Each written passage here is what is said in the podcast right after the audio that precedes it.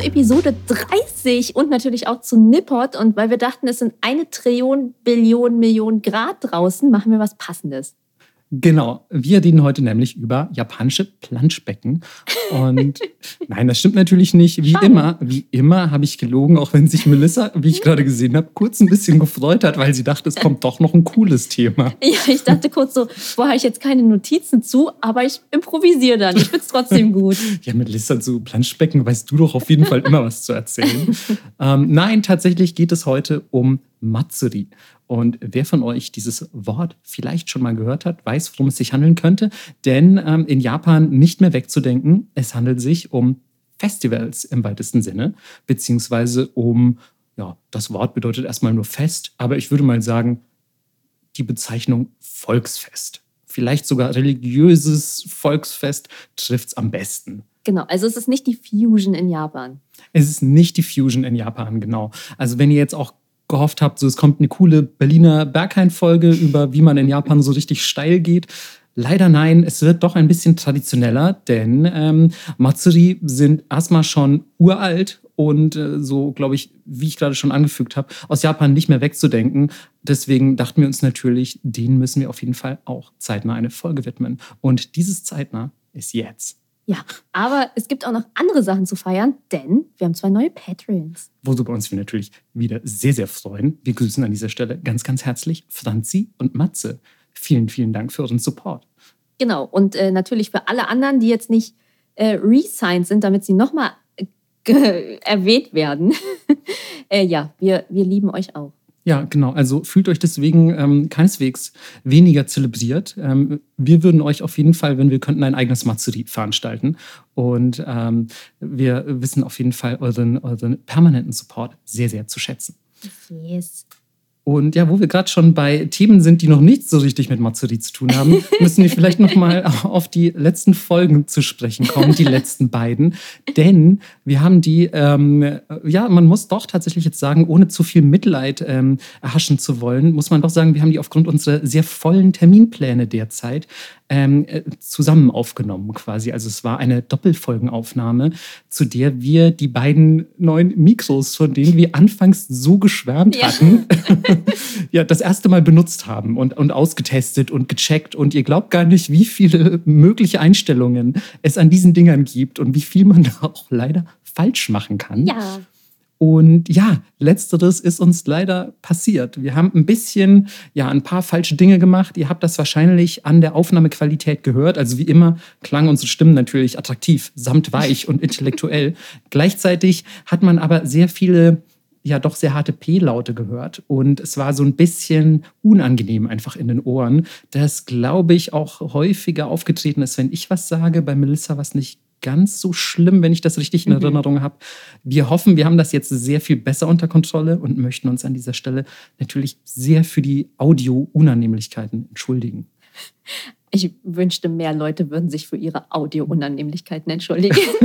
ich würde sowieso sehr wünschen, dass die Leute sich ein bisschen mehr mal auch dafür entschuldigen, wie viele audiovisuelle Unannehmlichkeiten sie mir bereiten. Einfach so in jeglicher Hinsicht. Aber das scheint die Leute immer gar nicht so richtig zu interessieren. So ist es. Naja, gut. Aber äh, wir kommen zurück zum Feiern. Ja, denn Matsuri sind ein absolutes Sommerthema erstmal muss ja. man ja eigentlich sagen. Denn die meisten davon finden im Sommer statt.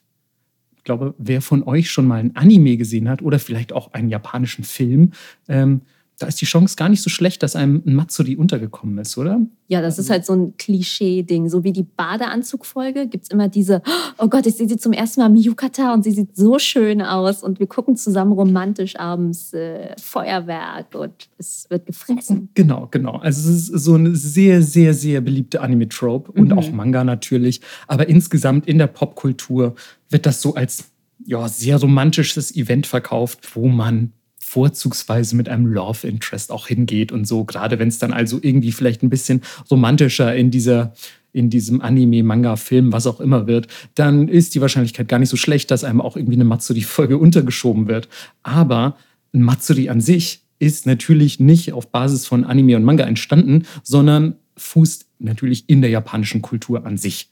Und ähm, da ist das an sich erstmal eine, eine religiöse Angelegenheit, muss man ja eigentlich sagen, und eine sehr Lokale obendrein. Ne? Also ich finde, es ist so, ja, hat fast wenig damit zu tun, wie man sich ein Matsuri vorstellt, wenn man nur den, den Film oder den Anime gesehen hat. Mhm. Ja, also die, ich glaube, die Atmosphäre und wie das alles so ist, da muss man einfach da gewesen sein. Absolut, absolut. Aber ich finde auch so, dass das in, in, ähm, in Anime und Manga, also gerade die Leute, die das jetzt von da kennen, ähm, ich glaube, die kennen nur eine sehr bestimmte Art von Matsuri, mhm. ähm, nämlich dieses klassische, hey, hier gibt es irgendwo vielleicht ein Tempelgelände, wo ein religiöses Fest gefeiert wird, ein japanisches, und hier stehen ein paar Stände rum, an denen man lustige Dinge tun kann, und am Ende gibt es ein Feuerwerk und man knutscht vielleicht mit jemandem rum. So. Das, ist, das ist irgendwie so sehr basic, aber eigentlich ist, wie gerade schon, schon angeschnitten, ist, ist Matsuri was sehr viel religiöseres und ähm, sehr viele von den Matsuri haben beispielsweise ähm, ähm, einen, einen klaren Fokus auf eigentlich diesen religiösen Aspekt und bestehen teilweise sogar nur aus ähm, sehr, ja, ich sag mal, fast bildgewaltigen Prozessionen, mhm. bei denen ähm, nämlich sogenannte Mikoshi durch die Stadt getragen werden.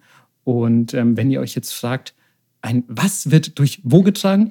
Stadt ist ein Dorf in Groß ähm, dadurch werden Dinge getragen. Und ein Mikoshi ist, ähm, ja, wie will man im weitesten Sinne sagen? Ich würde sagen, ein tragbarer Schrein trifft es vielleicht am besten.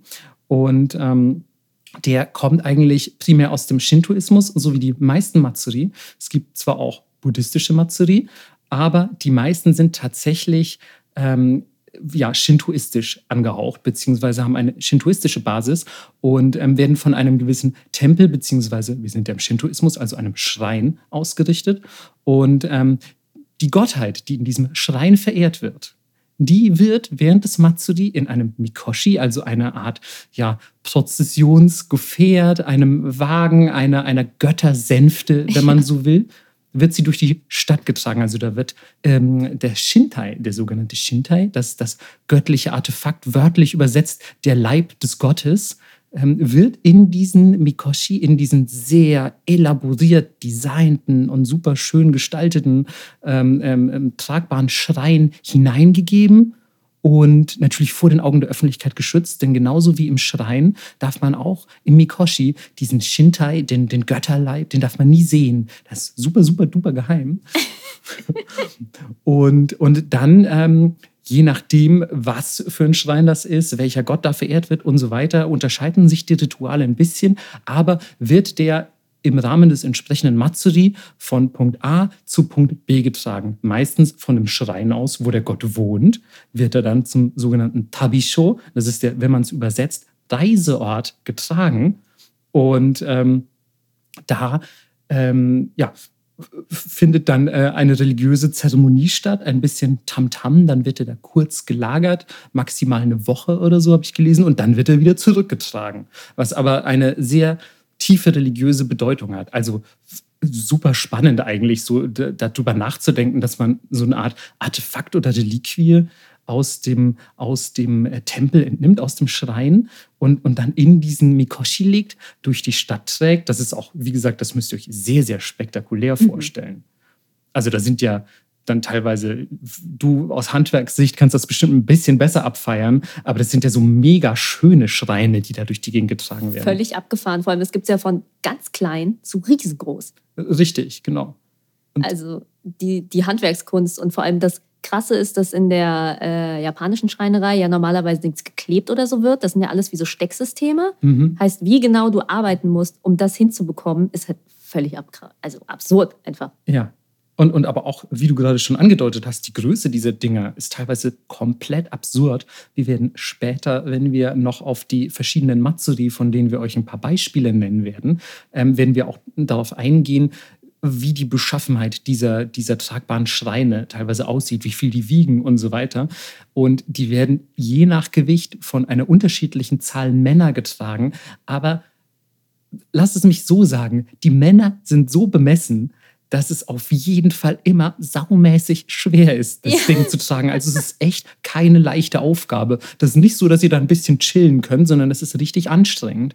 Und die laufen dann zu diesem Tabi-Show, natürlich relativ langsam erstens mal, weil das relativ schwer ist, und singen dabei laute, lustige japanische Lieder oder zumindest kurze Verse und ähm, tragen das auch je nach Art der Zeremonie auf verschiedene Weise. Das ist total spannend. Also du kannst dich auch im Internet dumm und dämlich informieren Ja. darüber, wie das bei, bei Matsuri XY getragen wird und dann bei YZ wird es wieder ganz anders getragen und dann singt man hier Dokoi Dokoi Soria und beim anderen singt man Saya Saya Soria oder so und du denkst dir so, wow, und dann muss man hier ein bisschen schaukeln und die anderen schaukeln nur leicht nach links, weil das der Kami sehr mag. Und so, da gibt es wirklich so, so, ähm, so, so Angaben, wo dann steht, ja, und hier wird sehr viel geschaukelt, um den Kami in dem Schrein zu amüsieren.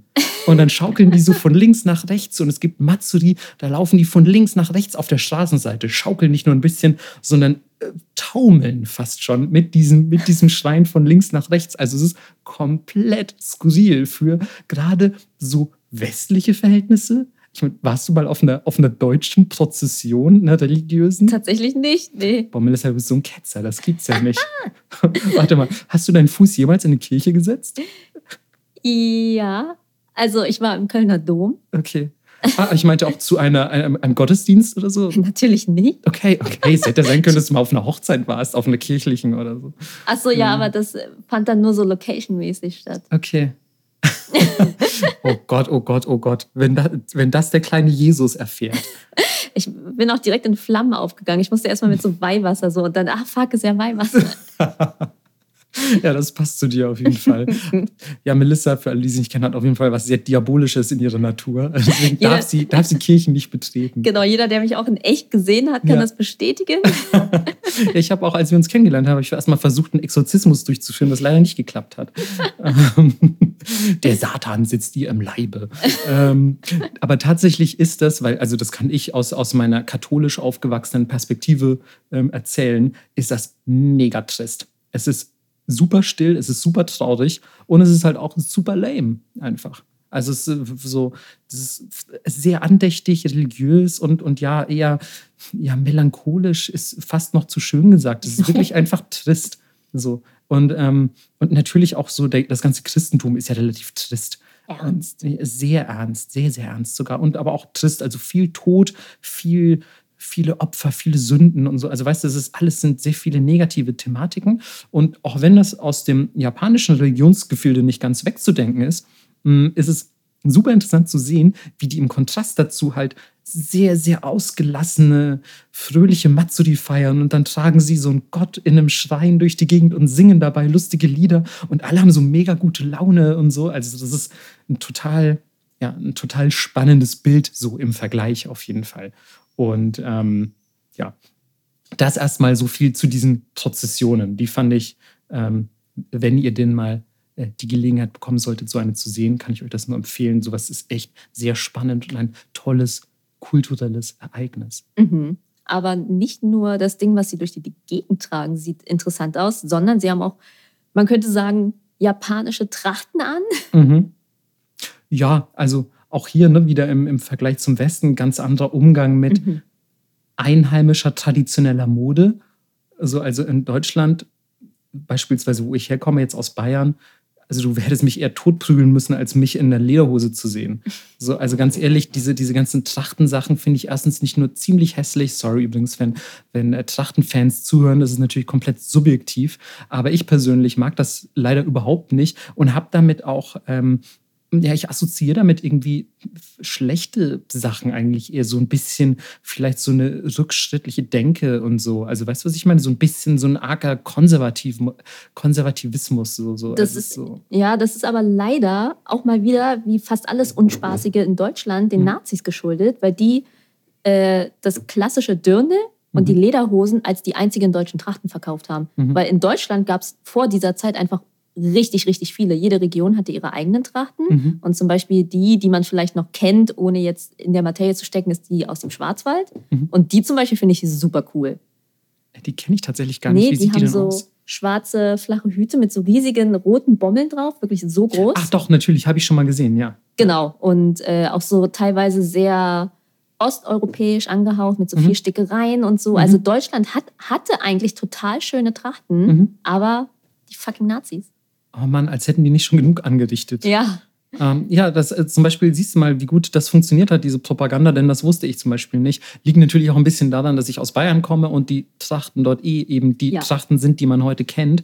Aber ähm, unabhängig jetzt mal von, von deutscher Vorgeschichte, finde ich einfach, dass das Verhältnis junger Leute ähm, zu Trachten, zu traditioneller Kleidung in Deutschland ein ganz anderes ist. Voll. Also in, in Japan ist es tatsächlich auch auf allen Matsuri, auf denen ich selbst war, ist es einfach toll, da in traditioneller Kleidung hinzugehen. Junge Leute machen das super gerne. Die interpretieren das als ein sich schick machen. Natürlich gibt es auch Leute, die sind in normalen Kleidungsstücken da. Aber gleichzeitig ist es überhaupt nicht negativ konnotiert. Oder man hört sowas wie so, oh, das, äh, dieser Yukata, der steht ja aber ausgezeichnet und so. Das ist, sieht wirklich sehr schick aus. Oh, du im Kimono, das würde ich gern mal sehen. Solche Sachen. Und nicht, nicht äh, dieses, diese, diese negative Konnotation, die man hier damit verbinden würde. Mhm.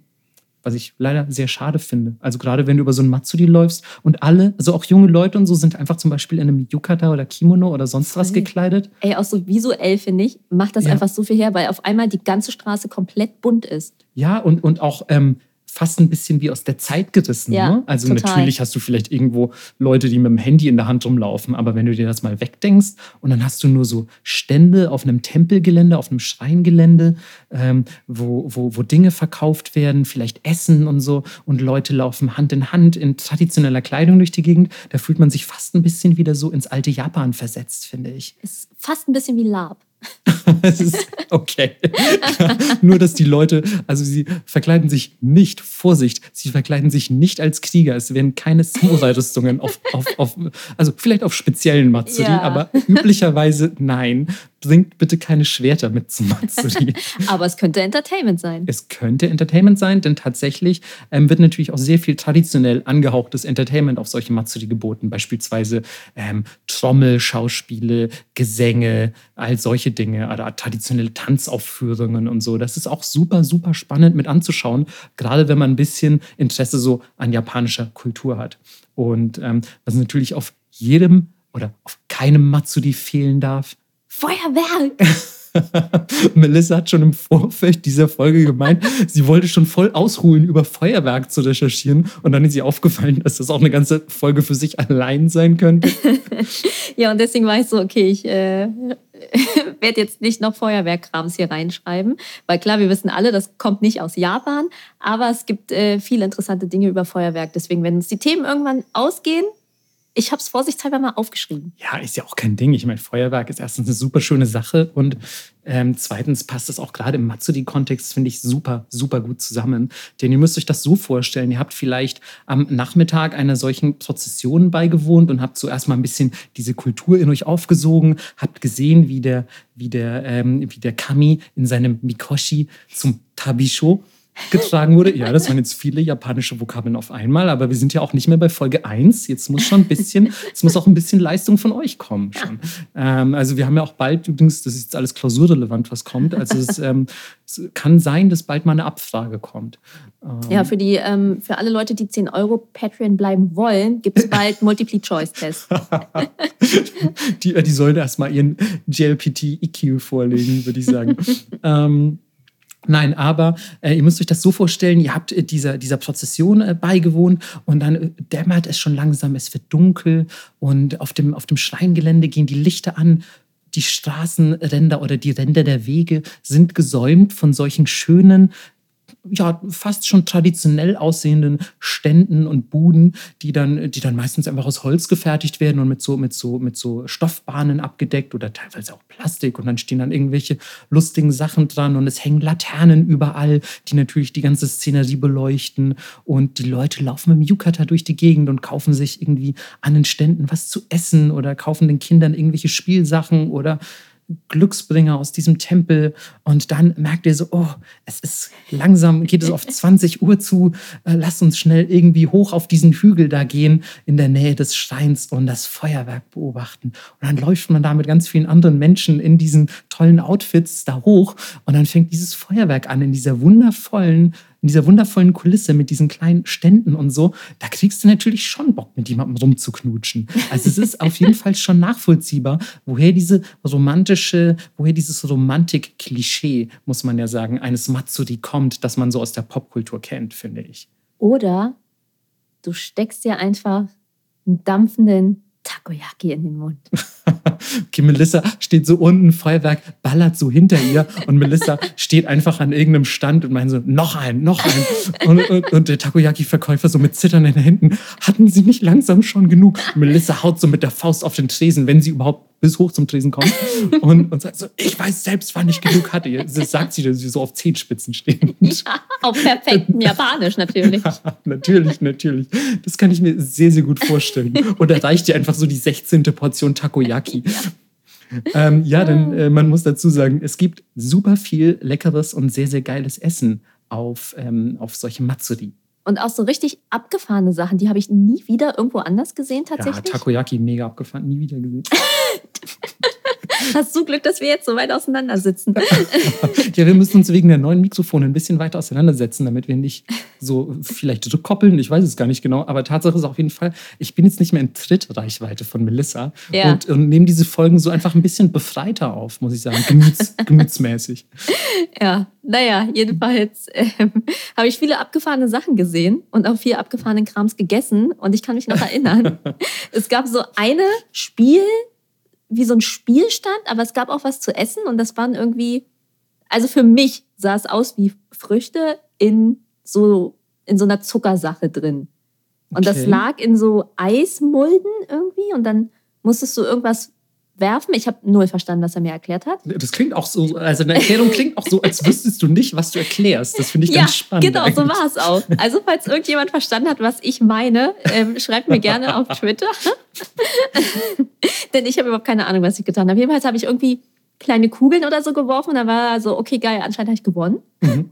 Und dann waren nur so, hoffentlich gehen die geilen Leute hier weg. Mhm. Ähm, und gab mir dann halt so wie so eine kandierte Frucht. Aber das, das Zuckerzeug drumherum war total soft und ich so geil, voll lecker, ich liebe kandierte Früchte. Mhm. Beiß so rein und in diesem Zuckerzeugs war einfach so eine richtige, eklige, salzige Pflaume. Oh Gott, Alter, wie ich sie hasse. Ja. Wie ich sie hasse, wirklich. Und ich war richtig so. Das kann ich mir vorstellen. Nachdem ich mir das völlig verständnislos erspielt hatte. Ja, das vielleicht hättest du, wenn du es verstanden hättest, was Besseres bekommen. Ja. Also vielleicht hast du dir die salzige Pflaume erspielt. Also vielleicht, Melissa, ich will deinen dein Traum nicht zerstören, so oder diese semi-positive Erinnerung, die du daran hattest, aber hast du vielleicht verloren? Ja, vielleicht habe ich verloren. Vielleicht hast du verloren ja. und der so, ja, hier bitte, deine salzige Pflaume. und dann hat er mit Genugtuung gesehen, wie ich die runtergeschluckt habe. Ich muss auch direkt an dieser Stelle mal einfügen, bevor wir, bevor wir weiter über leckeres Essen reden, dass die meisten Ume-Sachen in Japan unfassbar widerlich sind. Ja, same. Aber ich kenne tatsächlich Leute, die das richtig gut finden. Ja, ich kannte auch mal welche, aber die habe ich dann entsorgt. Entsorgt. Ich habe mich darum gekümmert. Die hast du dann auch salzig eingelegt. Die, ja, auch, genau, die habe ich gepökelt. Hab ich die. Schön jerky. ähm, nee, finde ich echt gar nicht. Also ich liebe zum Beispiel Umishu, also Pflaumenwein. Ja, same. Ähm, aber alles darüber hinaus ist so, boah, mega ekelhaft. Aber der ist ja auch nicht salzig. Nee, der ist auch nicht salzig, aber ich glaube, es liegt nicht nur am Salzigen. Es ist auch irgendwie Konsistenz und. Die Säure und ja, so. Die, die Säure zusammen mhm. mit der Konsistenz und dem Salz ist ja. einfach eine Kombination straight aus der Hölle, wirklich. Ja. Ja, also würde ich, würde ich wirklich niemandem, würde ich nicht mal meinem, meinem schlimmsten Feind servieren, muss ich sagen. Vielleicht frittiert. Ja, frittiert ist auf jeden Fall ähm, schon mal wieder ein guter Approach, weil ich glaube, frittierte Sachen, erstmal generell schmeckt alles, was frittiert ist, irgendwie besser, würde ich sagen. Ja. Und ähm, passt auch zum Matsuri, finde ich ganz gut. Das stimmt. Also ähm, da würde es äh, niemanden verwundern, auch ähm, viel, vieles Frittiertes zu finden. Ähm, Karage zum Beispiel wäre ein klassisches Beispiel. Ähm, findet man eigentlich überall, wo Japan ist. Also es ist immer so, irgendwas mit Japan-Bezug findet außerhalb Japans statt. Naja, Karage wird es schon geben. Frittiertes Und, Hühnchen. Genau. Übrigens. Ach so, ja, natürlich. Ach, das, das berüchtigte frittierte Hühnchen. Unglaublich lecker. Und natürlich auch, wenn man so will, keine rein japanische Eigenheit. Deswegen ist es wahrscheinlich auch international so verträglich. Mhm. Ähm, das kann man dann, kann man dann jedem unterjubeln. Vielleicht ein bisschen einfacher als zum Beispiel Takoyaki.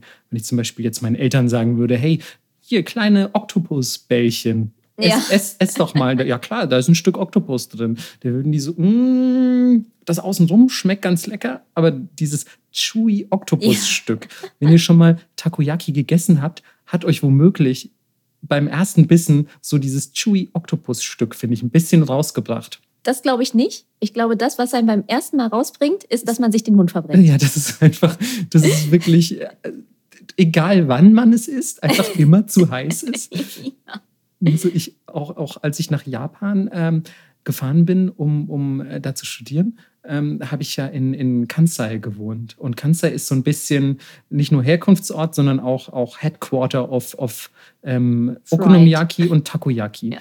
Und ähm, ich habe gefühlt, ja, jeden zweiten Tag Takoyaki gegessen, die ersten zwei Wochen lang. Und ich glaube, ich hatte einfach mh, so dann auch danach, so mit, mit diesem Zeitraum insgesamt für vier Wochen oder so, gar nicht mehr so richtig eine Zunge, ne, eine einsetzbare. Also es war einfach nur so diese, diese, dieser verkohlene Fleischlappen in meinem Mund. Makule. Ja, also es war, es war echt krass, Mann. Ich habe auch nicht viel daraus gelernt, außer dass ich, und das kann vielleicht ein Tipp sein, ein Überlebenstipp, wenn ihr Takoyaki esst, ähm, ihr bekommt ja immer so einen Zahnstocher. Ich mache damit ganz viele Löcher ins, ins Takoyaki. Und das hilft, meiner Meinung nach. Vielleicht ist es auch ein Placebo-Effekt, Nee, das aber würde ich niemals machen. Das zerstört ja die Struktur des Okonomiyaki. Ich beiß immer so ein Ministück ab mhm. und dann sehe ich, wie viel Dampf noch rauskommt. das ist auch clever, aber ich finde meine Variante schon deutlich cleverer und besser und auch Nee. cooler. Finde ich nicht. Na gut, ein Versuch war es wert. aber es gibt ja noch mehr als Takoyaki. Das stimmt. Yakisoba, gebratene Nudeln. Ich glaube, damit können die meisten Leute was anfangen. Das stimmt, wobei ich das ganz schön langweilig finde. Finde ich auch. Aber wenn die gut gemacht sind, auch Mhm. mit dieser matschigen Mayo obendrauf und Mhm. so, kann auch geil sein. Aber wenn wir schon bei Matschiger Mayo oben drauf sind, dann ja wohl bitte eher Okonomiyaki. Das stimmt. Und für alle, die nicht wissen, was das ist, da haben wir eine ganze Folge drüber gemacht. Oh ja, ich glaube, das ist auch schon die, die zweite, in Anführungszeichen, richtige Folge. Ne? Nach der Vorstellungsfolge war, Ja. die, war die zweite, das war so geil. Wir dachten uns, ja, okay, jetzt haben wir irgendwie diese kuriosen Verhaltensregeln für Japan erklärt. Jetzt fangen wir mal an, über das Essen zu reden. Naja, Also aber ich weiß noch, ich meinte damals, was mögen alle Leute? Na, Essen. Okay, das ist ja auch, das ist ja auch wirklich äh, eins der besten Gerichte, die Japan Ja. zu bieten hat, meiner Meinung nach. Und ich glaube, da gibt es tatsächlich sogar wenige Leute, die dem widersprechen würden. Mhm. Deswegen, wenn ihr nicht wisst, was Okonomiyaki ist, auf jeden Fall die zweite Folge hören. Einfach ganz Ja. runter scrollen und ähm, für alle, die sie schon gehört haben, nochmal hören. Es gibt Klicks, es gibt fette Klicks. Ihr müsst halt nur doppelt so laut machen. Genau, und hört sie auf allen Geräten und so. Das wird, das wird super. Äh, Schickt sie Freunden und Verwandten, die nicht wissen, was Okonomiyaki ist. Ey, Oma. Würdest du Okonomiyaki wählen statt, Ta äh, statt äh, Takoyaki, so rum? Ja. Oder, oder eher Takoyaki? Boah, das ist mega schwer. Also aus der Mut heraus, weil auch Sommer ist und so, würde Mhm. ich natürlich Takoyaki sagen, auch weil ich seit mehreren Tagen lustigerweise Takoyaki-Cravings habe. Ich habe gefühlt immer Takoyaki-Cravings, das geht gar nicht mehr weg. Ähm, aber Okonomiyaki, glaube ich, habe ich mich ein bisschen satt gegessen, weil ich das eine Zeit lang auch immer voll viel zu Hause gemacht habe. Mhm. Ich äh, bin tatsächlich bei dir. Ich würde auch Takoyaki nehmen. Mhm. Die sind einfach erstens in Deutschland nicht so leicht zu bekommen wie, wie Okonomiyaki. Mittlerweile hat man ja doch immer mal wieder auch einen, einen Japaner irgendwo, ein japanisches Restaurant, das, Ja. die, das die anbietet.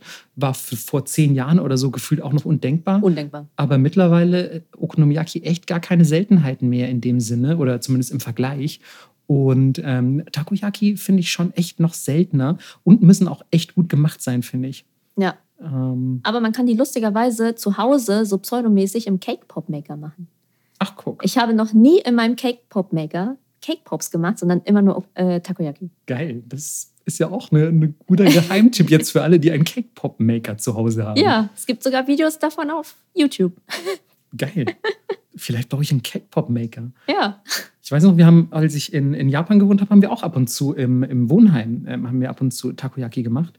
Das war, das war auch sehr, sehr geil eigentlich mal. Also wir hatten einen richtigen Takoyaki-Maker und mit den ganzen japanischen Mm. Zutaten, das schmeckte wirklich wie auf Matsuri. Ja. Also Ist nicht so schwer. Genau, die, die machen da halt, also im Prinzip lebt das, glaube ich, davon, dass die das richtige Equipment haben und original japanische Zutaten. Aber die tatsächliche Art der Herstellung ist nicht so mega komplex. Also in der Geschwindigkeit, in der die die Bällchen Okay, umdrehen, schon. Das, das stimmt. Das muss man eigentlich auch mal gesehen, Gesehen haben, gesehen ja. und vielleicht gefilmt haben für die Nachwelt. Voll. Weil das ist, ist schon auch, schon auch nochmal eine Kunst, sehr viele Leute damit zu bedienen. Ja. Und dann, wenn man immer so beispielsweise auf einem Matsuri an so einem Stand steht und sieht, wie schnell die irgendwie so, so 50 Bällchen flippen, die müssen ja auf allen Seiten gleichmäßig angebraten Mhm. werden. Und das ist auf jeden Fall sehr eindrucksvoll zu sehen. Vor allem, ich sehe immer gar nicht so richtig, wo wo diese Drehung ansetzt, ne? also wo, wie dieses Momentum zustande kommt. Ja. Die sind da wirklich, die berühren das irgendwie kurz und das Bällchen flippt sich so halb von selber. Also das ist Ja. sehr, sehr interessant zu beobachten. Auch wie viel Teig die reinmachen und so. Mhm. Ja. Also ich glaube, da gibt es schon nochmal auch deutliche Unterschiede und auch Qualitätsgefälle. Ja. Ich weiß noch, dass ich mich am Anfang in Osaka ähm, sehr krass durch verschiedene ähm, Takoyaki-Imbisse, sage ich jetzt einfach mal, das sind ja seltene Restaurants, aber Imbisse ähm, ähm, äh, probiert habe. Und da gab es ganz eindeutige Gewinner und Verlierer auf jeden Fall, obwohl es dann doch so basic wirkt in seiner Mhm. Machart. Und übrigens, das passt jetzt eigentlich gar nicht so richtig zu Matsuri, aber wenn ihr mal in Osaka seid und sehr, sehr gute Takoyaki essen wollt, dann geht auf jeden Fall zu Daigen in Amemura. Das, wirklich- das war mein Favorit. Für dich unglaublich lecker. ja, ich mag nicht, wenn die so matschig sind. Ich finde, die müssen Ja. crispy außenrum Mhm, sein. mhm, Finde ich auch gut. Ja. Also auch nicht zu crispy so, aber es muss einfach on point, Ja, on point sein. voll. Ja. Und Melissa ist ja sowieso ein Konsistenz. Fanatiker. Hey, gut, ne, sag das böse N-Wort. Sie ist ein Konsistenz-Nazi. Ein Konsistazi. ähm, Oh, das hört sich ein bisschen niedlich an, wie Marzipan, Pistazien. Melissa, hast du gerade behauptet, dass das Wort Nazi cute Nein. wäre, weil es auf I endet? Habe ich noch nie drüber nachgedacht. Ähm, nein, nur, nur die Kombination aus den anderen, weil sonst Ja. Nazis mega dumm. Ja, äh, auch schon allein, weil sie unsere Trachten ruiniert haben. Haben wir heute, Ja. haben wir heute schon mal festgestellt. Also Und- das, das wird immer mehr. Ja, die Schuld, die sich, die, die sich aufladen. wären die an der Macht, könnten wir auch nie wieder Takoyaki essen. Ah, Melissa, das war jetzt ein bisschen eine holzame Überleitung, aber okay. Nee, es es war gar keine, es so. war, es war gar Ich keine dachte, du willst, ich, ich dachte, du willst einfach jetzt dringend zurück zum Essen. nee, dann hätte ich gesagt Dango. Einfach so. Dango. Weißt du, was noch schlimmer ist als Nazis? Dango. Nee, aber lustigerweise äh, habe ich die auch zum ersten Mal auf einer Matsuri gegessen. Ich tatsächlich auch. Die gibt es sonst gar nicht so oft. Äh, tatsächlich, äh, doch, in, ich glaube, in manchen Konbini gibt die sogar, ne? ja, die aber sind nicht dann, angegrillt und Ja, so. und die sind dann natürlich auf jeden Fall keine Matsuri-Qualität. Ja. Ich muss auch tatsächlich sagen, ähm, ohne ohne jetzt mich auf ein ähm, bestimmtes Essen beschränken zu wollen, die Essensqualität auf Matsuri relativ gut. Äh, mega gut. Die Nicht ist- zu vergleichen mit so Rummelgeschichten bei uns. Nee, überhaupt nicht. Genau. Also stellt euch so ein Matsuri bitte nicht vor wie jetzt einfach so eine Kirmes bei uns. Nee. Das ist interessanterweise wirklich, man muss sich vorstellen wie eine religiöse Kirmes. Also ich meine, Kirmes rein theoretisch heißt ja nicht umsonst auch teilweise Kirchweih, hat natürlich schon auch eigentlich einen ursprünglich religiösen Kontext, aber gefühlt verkommt das dann schon sehr schnell zu so einem Bierzeltsuff und dann gibt es noch irgendwo zwei Stände, wo so Billo-Bratwürste verkauft werden. Breakdance fahren. Genau, oder, oder Breakdance fahren, wenn es ein bisschen größerer, größerer Ort ist, wo das stattfindet. Aber in, in Japan ist das, ist das schon alles sehr, sehr solide und wertig und auch, ähm, und, und das fühlt sich einfach nicht so cheap an, finde ich. Ja. Es gibt äh, lustigerweise so Videos, wo ein Typ mit einer sehr schönen Kamera durch diese Matsuris läuft, langsam. Mhm. Kennst du die? Ja, Trippin' in Japan Genau, oder so? wollte ich gerade sagen. Können wir ja mal posten. Ja, das, das ist wirklich eine gute Idee, weil das fängt diese Stimmung natürlich ganz wundervoll ein. Ja, nicht die Musik, aber Genau, die Musik absolut nicht, aber, aber die, die Bilder sind auf jeden Fall echt was wert. Ja. Wir können ja so einen Shamisen-Song noch dazu posten und man muss das eine Video muten und das andere währenddessen anmachen. genau. Die Ultimate Japan Experience. Matsuri ASMR. Ja, auch finde ich eigentlich ganz gut. Und dann vielleicht am besten auch noch ein Video einer solchen Prozession, die vielleicht im Vorfeld stattgefunden haben könnte. Man muss direkt übrigens dazu sagen, bevor da ähm, ähm, die Leute durcheinander kommen, so ein Matsuri kann nur Prozession sein, so ein Matsuri kann nur fest mit Ständen auf, auf Schreingelände sein und ein Matsuri kann beides sein. Das ist wirklich super abhängig von dem jeweiligen Matsuri. Und ähm, eigentlich müsste man, wenn ich das euch empfehlen könnte, also kann ich zwar, aber es ist fast unmöglich, müsste man jedes Matsuri in Japan einzeln besuchen, weil die teilweise echt super krass unterschiedlich sind. Also das möchte ich an dieser Stelle auch nochmal betonen, dass das echt eine lokale Angelegenheit ist. Es gibt super wenige Matsuri, die so sich auf ganz Japan erstrecken. Das ist schon alles so sehr ja, sehr regionaler Shit einfach. Mhm. Und ich finde, das macht es aber auch so cool wiederum. Voll. Und das macht es dann auch teilweise vielleicht im kulinarischen Sinne nochmal extra interessant, weil du dann zum Beispiel sagen kannst, hey, hast du mal die Takoyaki hier auf, keine Ahnung, auf dem Gion Matsuri gegessen oder so. Und die sind wirklich die allerbesten. Also die sind sogar noch besser als bei Daigen in Osaka. So.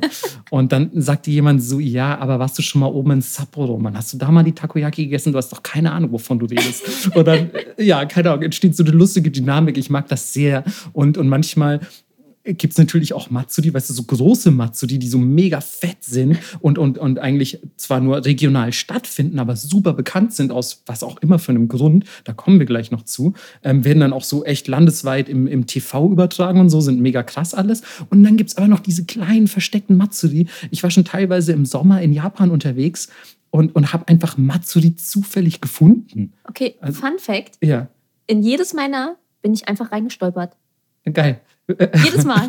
Okay, du hast keinen Matsuri absichtlich besucht? Niemals. Okay, geil. Okay. Ich war auf drei Stück und jedes Mal war es so, oh, was geht hier? Ja, dann bist du auf jeden Fall bist du das perfekte Beispiel dafür, wovon ja, ich gerade rede. Wirklich. Das ist, das ist das Geile. Das ist so ein bisschen, das ist so ein bisschen die, die ähm, soziale oder die Event-Version von, von diesem Kontrast, den man in Japan sowieso mhm. hat, so dass du irgendwie durch Tokio läufst und dann entdeckst du plötzlich in der Seitenstraße einen kleinen uralten Tempel. Und sowas gibt es auch mit Matsuri. Gehst einfach so durch eine Stadt, gehst so eine Seitenstraße, sind überall Fressbuden, so ein ja. kleiner Tempel und, und, oder ein Schrein und die Leute feiern irgendwie im Yukata und du denkst dir, oh krass, in Matsuri. Voll. Ja, also das ist, äh, super schön einfach. Also das ist, das ist überhaupt irgendwie dann, dass so kleine Traditionen auch noch gepflegt werden, egal äh, wie klein der Ort oder wie klein der Schrein ist. Wir veranstalten einfach unser Matsuri und wenn nur 50 Leute kommen, why not? Oh, okay. Finde ich, find ich total charmant sowas. So, man kann aber nicht nur essen, was kann man noch machen? Ich finde es interessant, dass du jetzt schon mit den Dango abgeschlossen hast. also über die haben wir wirklich nur sehr kurz gesprochen, bevor wir zu den anderen Sachen kommen. Bist du ja. großer Dango-Fan? Nee. Okay. Du? Nee, nämlich überhaupt nicht. Ich hätte jetzt die Dango richtig getrashed. Und ähm, ich mag, mag so, so Reisklößchen und so oder, oder woraus auch immer eigentlich Dango gemacht werden. Ich habe sie bisher nur gegessen, aber nie wirklich ja, den, den, den, den, Herstellungsprozess verfolgt. Ähm, Finde ich eigentlich ganz nice, aber irgendwas an Dango ist es, also es gibt es natürlich auch in verschiedensten Variationen, aber irgendwas an Dango gefällt mir einfach nicht. Mag ich nicht. Vielleicht ist es die Soße oder. Fast sau langweilig. Du hast null Konsistenz. Ja, das ist bei dir. Konsistenz, klar. Ja. Aber. ja, aber die sind auch einfach langweilig. Die geben nichts her. Die schmecken ja kaum noch was, ja. weil es gibt keine Füllung. Ja. Es gibt nur diese Soße obendrauf, ja. aber die ist nicht genug. Ja. Also ich verstehe auch echt nicht, wie du auf Matsuri gehen kannst und dann holst du dir Dango. Wenn ja. du zum Beispiel einen Stand weiter bekommst du Takoyaki oder so. Dann, ja. das, da habe ich null Verständnis für. Viel, auch, das Problem ist auch, ist das Nachtisch ja. oder nicht? Ich würde sagen, es ist kein Nachtisch. Ja. Hättest Aber du gesagt, das so. ist ein Nachtisch? Es tut so, als ob. Es sieht super niedlich ja, es aus. Es ist so der Daywalker, ne? Unter den, zwischen Nachtisch und, ja. und, und Hauptgericht. Genau, das und es macht mega satt und es macht viel zu satt, weil du willst ja alles Mögliche noch essen. Ja, es ist echt, echt eine ziemliche Mixed Bag. Ich kenne viele Leute, die das super abfeiern und das eben auch so ein bisschen mit Matsuri verbinden, glaube ich. Also was ich auch verstehen kann, weil das oft gefühlt jedem Matsuri verkauft ja. wird. Aber da denke ich mir so, ja, ihr seid aufs Japan-Klischee reingefallen. Optisch ja. Optisch cute. So Mega einfach süß. so drei Bällchen an einem Stick. Ja. Klar. Win. Aber kulinarisch?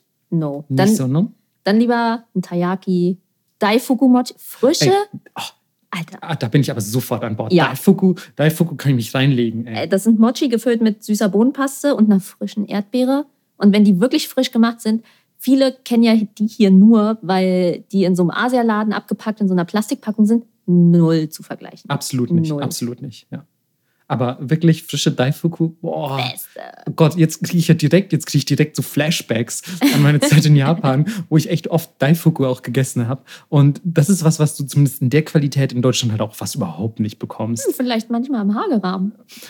Im Hagerahmen, habe ich gehört, gibt es die in, in, in, entsprechender Qualität. Ich, ähm, ich wusste tatsächlich gar nicht, dass ihr, äh, dass ihr Daifuku sogar auch anbietet. Äh, hatten wir bis jetzt erst einmal. Okay. Aber wir haben zumindest frische, selbstgemachte, normale Mochi. Ah. Ja. Selbst gemacht? Das ja, ist ja selbst geil. gemacht. Okay, dann möchte ich da wirklich auch, ohne, ohne dass ich sie jetzt probiert hätte, möchte ich dafür eine Empfehlung aussprechen. Denn tatsächlich merkst du den meisten auch an, wenn du die hier bestellst, so, oh, okay, sind halt die aus der Tiefkühltruhe. Ja, lecker, voll. lecker. Und es ist eigentlich, ähm, es ist harte Muskelarbeit, Mhm. aber vom Prozess ist es nicht so schwer. Äh, Ich habe ich hab tatsächlich auch, als ich in Japan gewohnt habe, habe ich Mochi gemacht, selbst mit, ähm, äh, mit, diesem, mit diesem großen Holzhammer. An, Geil äh, diese, diese Silvestertradition, ne? wo, wo auch einer so singt und dann wird im Rhythmus des Gesangs wird diese Mochi-Paste geschlagen und gedreht von einem. Mhm. Weiß Stimmt, nicht, ob du den. Prozess schon mal gesehen hast. Ah ja, haben wir, habe ich da schon mal von erzählt? In der Neujahrsfolge. Ja, guck. Guck, ey, ey, jetzt haben wir den, wir sind Folge 30, wir haben den Punkt erreicht, wo wir uns auch wiederholen werden. Da müsst ihr jetzt einfach, da müsst ihr jetzt einfach durch, weil Ja. ihr könnt uns nicht erzählen auf Twitter und Co., dass ihr manche Folgen einfach mehrmals hört. Und dann dürft ihr euch nämlich auch nicht beschweren, wenn wir uns in den Folgen selbst auch selber wiederholen. Ähm, das, das muss leider. Außerdem gibt es bestimmt so verrückte Leute, die steigen einfach bei Folge 29 ein oder 100 so. Pro. Ja. Und die Frage ist, hören die dann einfach da weiter oder hören die auch mal zurück? Das ist eine gute Frage. Ne? Also ich höre dann schon zurück. Ich, ich, ich höre auch immer zurück. ich bin halt nicht assi und fange bei Podcast mit der ersten Folge an, weil ich weiß, dass die Qualität da vermutlich noch nicht so geil ist, Das stimmt eigentlich, ja. Wenn es nicht aufeinander aufbaut. Ja, das stimmt, wobei man jetzt bei uns schon sagen muss, also wir hatten am Anfang eigentlich schon die Klimax erreicht. Also ich, ich wüsste nicht, was man da noch hätte besser machen können. Ja. Oh, also so geht es ganz objektiv natürlich auch. Ähm, So. Ja, okay, okay. Melissa, dass du mal aufhören willst, über Essen zu reden. Also es war ja nicht mehr Essen, aber du willst natürlich jetzt zu den anderen Dingen kommen, die man auf einem Matsuri machen kann. Weil ich Goldfische so gerne mag. Das verstehe ich. Goldfische und Fische insgesamt, mega coole Boys und Girls natürlich. Ja. Deswegen ähm, ist es ein zweischneidiges Schwert, weil die. Boah, jetzt kommt schon die Polizei, um mich abzuholen. Weißt du es? Ähm, ich glaube, ich glaube, die fahren vorbei. Oh, oh Gott, Alter. Gehabt. Puh, Scheiße, Mann, Alter. Das ganze Koks, Mann. Daifugu, Polizei. Der- Die Daifugu-Polizei, Django-Polizei, natürlich. Ja, haben sie schlecht über Dango geredet? Gibt sofort einen geknüppelt. So. Aber Goldfische. Goldfische. Es ist halt ein zweischneidiges Schwert, weil es diese Tradition gibt, dass man mit so einem, ja, es sieht aus wie ein Fächer, ein kleiner Fächer, der so mit Papier bespannt ist und damit, Du meinst einen Kescher? das ist kein Kescher. Okay, ich kenne das aber auch mit Keschern. Echt? Aber das ist ja dann voll easy. Ja, das ist halt so ein bisschen die modernisierte Version, glaube ich, ne? Lame. Naja, jedenfalls gibt es so große Becken. Es ist so ein bisschen wie Entenangeln bei uns, aber es sind halt lebende Goldfische und dann nimmst du die mit nach Hause. Hast du es mal gemacht? Ich habe das, ich hab das nämlich nie gemacht. Natürlich ich habe das nicht. immer nur im Vorbeigehen auf Matsuri Was gesehen. hätte ich mit dem machen sollen? Ä- Essen? Ist gar nichts oder dran. Freilassen, hast du die Märchenfolge nicht gehört, Melissa? Ah ja, stimmt. Freilassen und dann klopft bei dir eine mega heiße Alte an, die bei dir auf dem Kartoffelfeld schuftet. Mann, ey, Chance verpasst. Ja, jetzt musst du da selber wieder ran. Meine Mann. Güte. Ähm, oder, oder auf dem nächsten Matze dir einfach dein Goldfischglück versuchen. ähm, ich weiß tatsächlich auch gar nicht ähm, genau, wie, wie die geangelt werden. Ähm, also, aber klingt auf jeden Fall nach einem sehr, sehr weirden Prozess oder nach einem sehr weirden Instrument auch, womit man die angelt. Ja, Ja. weil natürlich dieses Papier durchweicht Mhm. und es deswegen schwer wird, die zu angeln. Okay, ist das Papier auch dann so weich, dass es reißt und Ja. dann ist dein Spiel vorbei? Genau. Ah, okay. Das ist ja wirklich, das ist tricky, aber das macht es natürlich auch viel, viel sinnvoller. Ja. Also es ist irgendwie, äh, finde ich ganz interessant. Also das ist so ein, so ein klassisches Ding, was Das ich im Kopf das habe. Allerklassischste sogar, würde ich sagen. Es gibt ja noch diese Bälle, Mhm. die man einfach so als Deko mehr oder weniger mit sich rumträgt. Ja.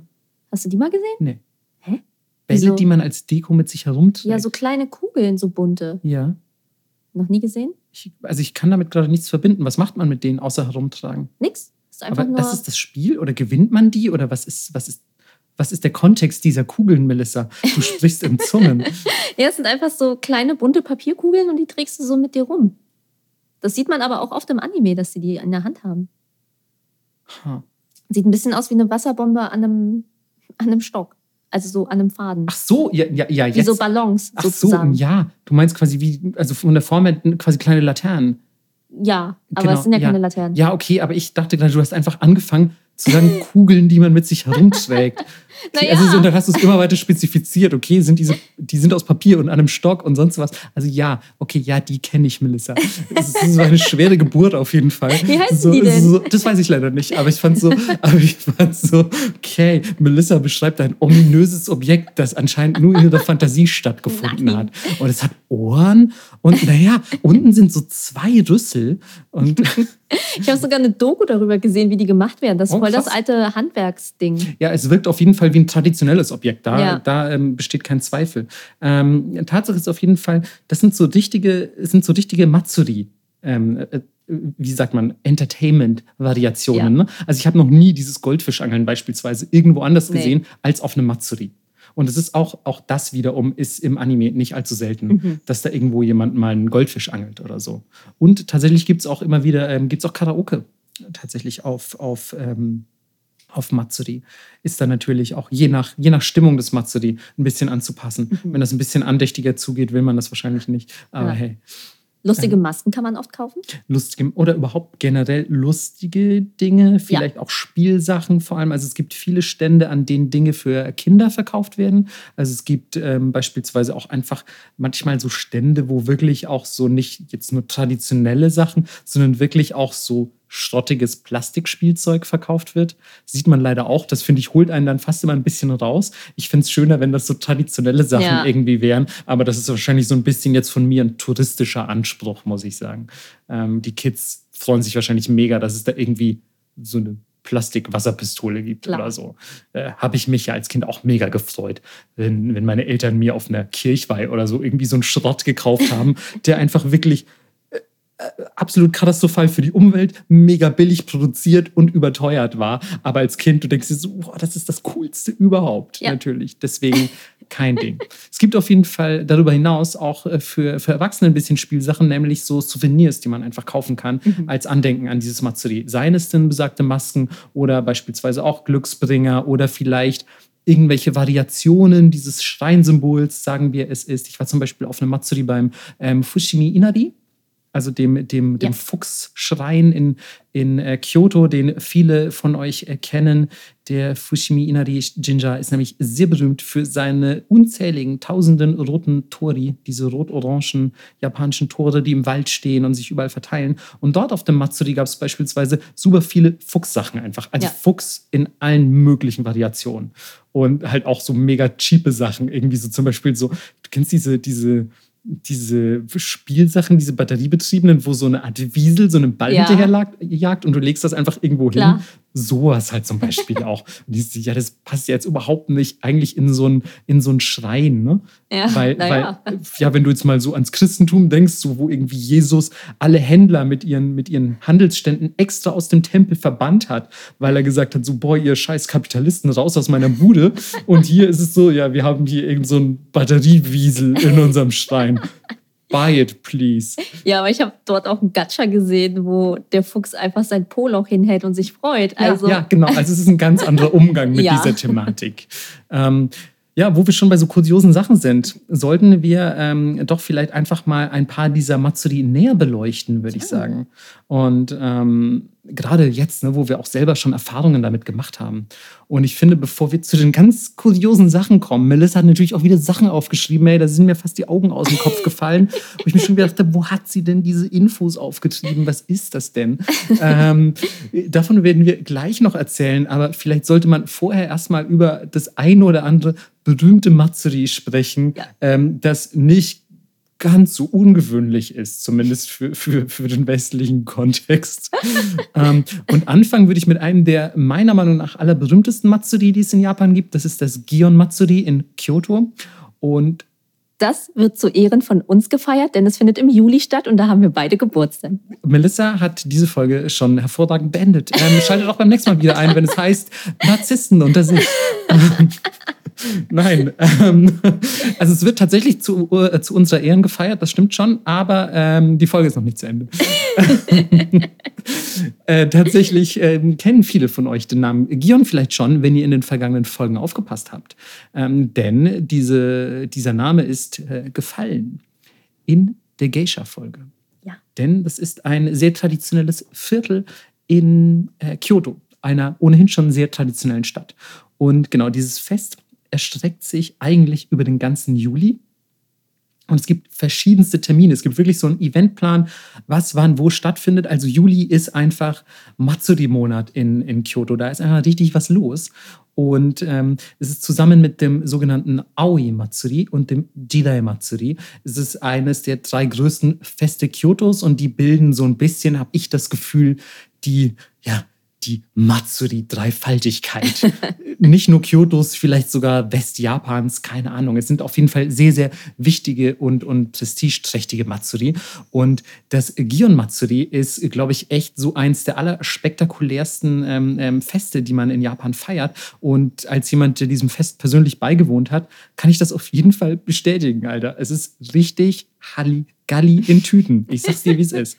Ähm, und es wird äh, gefeiert zum, zum Sieg über eine Seuche, die die Stadt heimgesucht hat im Jahr 1809, äh Quatsch, 1800 sage ich schon, 869, also nochmal tausend Jährchen runtergerechnet. Und ja, ich hoffe einfach mal, in Berlin gibt es das dann auch irgendwie nach Corona jetzt jo. demnächst. Also vielleicht machen wir auch irgendwie äh, Berlin-Matsuri oder, oder man müsste ja ein Stadtviertel nehmen oder eigentlich einen Schrein. Vielleicht nimmt man Berghain-Matsuri oder ich weiß es nicht. das wird dann aber sehr ernst. Oh, das wird sehr ernst. Vielleicht sehr, lieber wilde Renate-Matsuri. Ja, ja, genau. Also nicht, nicht ganz so düster und also so ein Berlin wird in einen riesigen Darkroom verwandelt, die Sonne wird abgedunkelt und so. ähm, naja, auf jeden Fall ähm, wird, wird dieses Fest zum Andenken an den, an den Sieg über eine Seuche gefeiert, was ich halt super schön finde mhm. erstmal. Also es ist ein toller Anlass. Und ich weiß noch, ähm, das ähm, haben wir jetzt zwar nicht aufgeschrieben und so, aber ich habe mir das einfach gut gemerkt, weil ich ein krasser Typ bin, ähm, dass, man, dass man damals, um natürlich eine Seuche zu bekämpfen, man hatte ja medizinisch nicht so viele Möglichkeiten, hat man einfach ähm, gesagt, so ey, wir müssen halt jetzt irgendwie uns mit den Göttern gutstellen, weil sonst geht hier nichts. Und dann hat man ähm, vor dem, vor dem Gion Jinja, also dem, dem Gion-Schrein, der damals damals ähm, noch ganz anders hieß, ähm, und zwar Yasaka Jinja, ähm, hat, man, hat man 66 Hellebarden aufgestellt die die äh, 66 Provinzen Japans repräsentiert haben, quasi also eine Hellebarde für jede Provinz. Und man hat gesagt so, ey Gott, ich glaube es war Susanoo, der Bruder von Amaterasu, der wichtigsten Gottheit des Shintoismus, ähm, der, der dort verehrt wird oder wurde und hat gesagt so, ey, bitte hilf uns, diese Seuche zu besiegen. Und äh, wie es der Zufall so will, ist die Seuche verschwunden? Fragezeichen. Wahrscheinlich nicht ganz ohne, ohne ein bisschen Verluste. Tatsache ist auf jeden Fall, Kyoto hat diese Seuche überlebt. Und ähm, man hat natürlich beschlossen, ey, das müssen wir ja wohl in irgendeiner Form zelebrieren, sowas Geiles, und müssen, müssen den Göttern dafür danken. Und ähm, man hat dann nach einiger Zeit, also es wurde nicht sofort im nächsten Jahr etabliert, das Fest, aber nach einiger Zeit hat man dann quasi zum, zum Andenken an diese, an diese überstandene Seuche, hat man dann äh, das Gion Matsuri etabliert. Und der Höhepunkt dieser Festlichkeiten ist der 17. Juli. Da werden nämlich diverse von diesen ja, Mikoshi bzw. Festwägen von sogenannten Yasaka-Schreinen, von denen ihr gerade schon gehört habt, zur Stadtmitte gezogen. Und diese Schreine müsst ihr euch noch mal spektakulärer vorstellen als die, die bei normalen Matsuri gezogen werden. Denn beim Gion Matsuri sind diese Dinge riesig. Die sind einfach unfassbar, unfassbar groß. Also es gibt nämlich zwei verschiedene. Es gibt die Yama und Yama heißt Berg, aber Yama sind die Kleinen. Ja. Ähm, und davon gibt es je nach Quelle total seltsam, weil ich habe ähm, hab sehr verschiedene Angaben da, äh, darüber gefunden, wie viele das dann letzten Endes insgesamt sind. Und die Zahl variierte immer zwischen 14 und 23. Also 14, Aha. 22 und 23 sind die Zahlen, die ich gefunden habe. Und ja, vielleicht wechselt das auch jährlich. Ich weiß es ehrlich gesagt nicht. Ich kann mir eigentlich vorstellen, dass das eine sehr feste Zahl ist. Ja. Aber dass man so viele verschiedene findet, hat mich etwas stutzig gemacht. Es sind auf jeden Fall zwischen 14 und 23. Und das sind die Jammer. Die sind etwas kleiner. Die wiegen nämlich nur knappe 1,5 Tonnen. Und die werden fast alle getragen, getragen von 14 bis 24 Leuten. Und jetzt überleg doch mal, du trägst mit 14 Leuten irgendwas, was über eine Tonne wiegt? Ja. Das ist voll schwer, Mann. Denk mal, wie viel eine Bücherkiste bei einem Umzug wiegt. Ja. Irgendwie, du trägst so ja. 15, 20 Kilo und stirbst fast. Ja. Und die, schleppen das durch die Stadt. Ja, also selbst mit 24 Leuten ist das schwer. Ja. Die tragen das natürlich auf ihren Schultern und nicht in den Händen. Na, trotzdem. Also die sind, ihr müsst euch die so vorstellen, das sind äh, äh, diese, diese super schönen, elaborierten, mit Gold verzierten und Dächern und Phönixfiguren und Drachenfiguren und alles. So wie so ein kleiner tragbarer Tempel bzw. Schrein. Schrein ja. Und ähm, und äh, sieht mega reich verziert aus und Gold und, und Stoff, ähm, Stoffknoten und Bahnen hängen daran und so. Es ist alles super edel und bunt. Und die sind dann auf zwei so langen Stäben oder eigentlich muss man fast Stämmen sagen, auf so Balken platziert. Und, ähm, und ja, es gibt quasi zwei Reihen an Männern, quasi bei 14 Leuten auf jeder Seite sieben, die dieses Ding tragen auf ihren Schultern. Und wenn das so viel wiegt, Alter, da, ey, ganz ja. ehrlich, da brichst du ja komplett zusammen. Aber gut, ähm, das sind ja nur die kleinen. Ja. Denn es gibt noch die Hoko. Davon gibt es sieben bis neun. Auch hier habe ich wieder unterschiedliche Zahlen gefunden. Ähm, man kann jetzt darüber diskutieren, was richtig ist, aber ich glaube, es sind neun tatsächlich. Und jetzt kommt's, die wiegen einfach nur zwölf Tonnen. Ja, why not, Alter? So ein zwölf Tonnen Wägelchen. Und die repräsentieren tatsächlich, habe ich gelesen, die helle Baden, die vor dem Yasaka Jinja platziert wurden. Also Gut, man hat wahrscheinlich gesagt, wir haben keine Materialien für 66 solcher Wägen, wir machen mal neun. und, ähm, und ja, die wiegen, äh, wiegen, wie gesagt, zwölf Tonnen und werden dementsprechend gezogen. Das will man, glaube ich, niemandem zumuten. Ja. Ähm, von 30 bis 40 Leuten an so mega dicken Seilen. Und ganz ehrlich, das sieht unfassbar spektakulär aus. Ich habe die genauen Abmessungen dieser Dinger nicht, aber die sind hoch. Wirklich, wirklich hoch. Ich hätte jetzt spontan gesagt, die sind auf jeden Fall keine Ahnung, Mann, die sind zehn Meter hoch oder so. I don't know. Und obendrauf, also müsst ihr euch die sehen ein bisschen aus wie Schiffe, aber auch Gold, verziert, Stoffbahnen, Flaggen, äh, Dächer, so, so, so, so diese, diese, diese ähm, Schrägdächer, also diese, diese, diese, Gott, ich weiß gar nicht, wie man die nennt. Ähm, diese, Klischee-Asiadächer. Diese, diese Klischee-Asiadächer, das ist so peinlich, dass man das als studierter Japanologe so formulieren muss. Aber dann wisst ihr wenigstens, was gemeint ist. Geschwungene. Diese geschwungenen, elaborierten Dächer auf jeden Fall. Also all solches Zeug. Und die sehen ein bisschen aus wie, wie Schiffe, ist vielleicht aber auch an so eine helle Badenform dann angelehnt, könnte man sich ja quasi so vorstellen, mhm. dass das die Klinge einer helle Bade sein könnte auch. Und ähm, und äh, dann äh, werden die da gezogen und obendrauf sitzen mega viele Leute, die zum Beispiel Flöte spielen oder trommeln und sonst was. Und natürlich auch alle in traditionellen Outfits. Die Leute, die das ziehen, haben traditionelle Outfits an. Und es ist alles total spektakulär. Auf den Jammer übrigens werden irgendwelche ähm, super wichtigen historischen Persönlichkeiten nachgebildet. Also es ist alles super historisch angehaucht. Auch wieder dann so historisch-religiös, also so eine krasse Kombination. Ähm, und es ist einfach super spektakulär. Dann gibt es überall noch Trommel Trommler, die mitlaufen. Und es wird unter einem Mega-Spektakel, wird das da dann einfach zur, zur Stadtmitte gezogen. Kann ich euch wirklich sehr empfehlen, falls ihr jemals im Juli in Kyoto sein solltet, bitte nehmt auf jeden Fall das Gion Matsuri mit. Melissa guckt schon so, weil sie äh, komplett, sie wartet eigentlich, sie wartet eigentlich nur, dass sie endlich über, über Riesenpimmel reden darf. Das Aber, hast du aufgeschrieben. Okay, okay. Aber sie möchte natürlich, dass ich zum Punkt komme, denn ich habe auch noch aufgeschrieben, das Jidai Matsuri, ebenfalls ein Kyoto-Festival, was aber ein bisschen Kontrast ist, denn es ist ebenfalls eine Prozession und es ist gefühlt nur eine Prozession. Ich glaube, ich habe keine Stände irgendwo oder so gesehen. Findet jedenfalls am 22. Oktober statt. Und ähm, es feiert den Umzug der Hauptstadt nach Kyoto 794. Ja, was erwartet man auch bei Politik? Melissa, musst du das wieder direkt auf so eine, auf so eine schändliche Ebene ziehen? Ja. Sag mir doch lieber, was 794 war. Das hast du nämlich wieder nicht gemerkt. Das stimmt. Der Beginn der Heian-Zeit natürlich. wer, wer in den vergangenen Folgen aufgepasst hat, weiß das hoffentlich noch. Deswegen, das kommt auch im Test vor. Deswegen ist auch der alte Name der Stadt Kyoto wie Heian-kyo. Ähm, und naja, jedenfalls hat man dieses Fest aber erstmals 1895 gefeiert. Jetzt kommen so die Jahreszahlen, jetzt werden sie geballert. Und ähm, zwar nachdem die Stadt wieder zurück nach Edo, beziehungsweise mittlerweile dann Tokio gezogen war. Denn wir wissen, Meiji-Restauration 1868 und so, da wurde dann alles sowieso nochmal krass verwestlicht und bla bla bla und so weiter und so fort. Na, Tatsache ist auf jeden Fall, ähm, dass, dass äh, nach einiger Zeit die, die Hauptstadt von, von äh, Kyoto wieder nach Tokio verlegt wurde und die Bürger das wohl ja ein bisschen als Schmach empfunden haben in Kyoto, weil die sich sagen so, oh, jetzt sind wir nicht mehr die Wichtigsten. Und man sagte sich, wir müssen irgendwie ein bisschen unsere Tradition hochhalten, wir müssen irgendwie die Leute ein bisschen aufmuntern. Wir machen geiles Matsuri, was die Geschichte von Kyoto feiert. Und deswegen laufen da Leute in sehr, sehr traditionellen Kostümen, ähm, laufen mit dem Mikoshi des ersten und des letzten Kaisers aus Kyoto.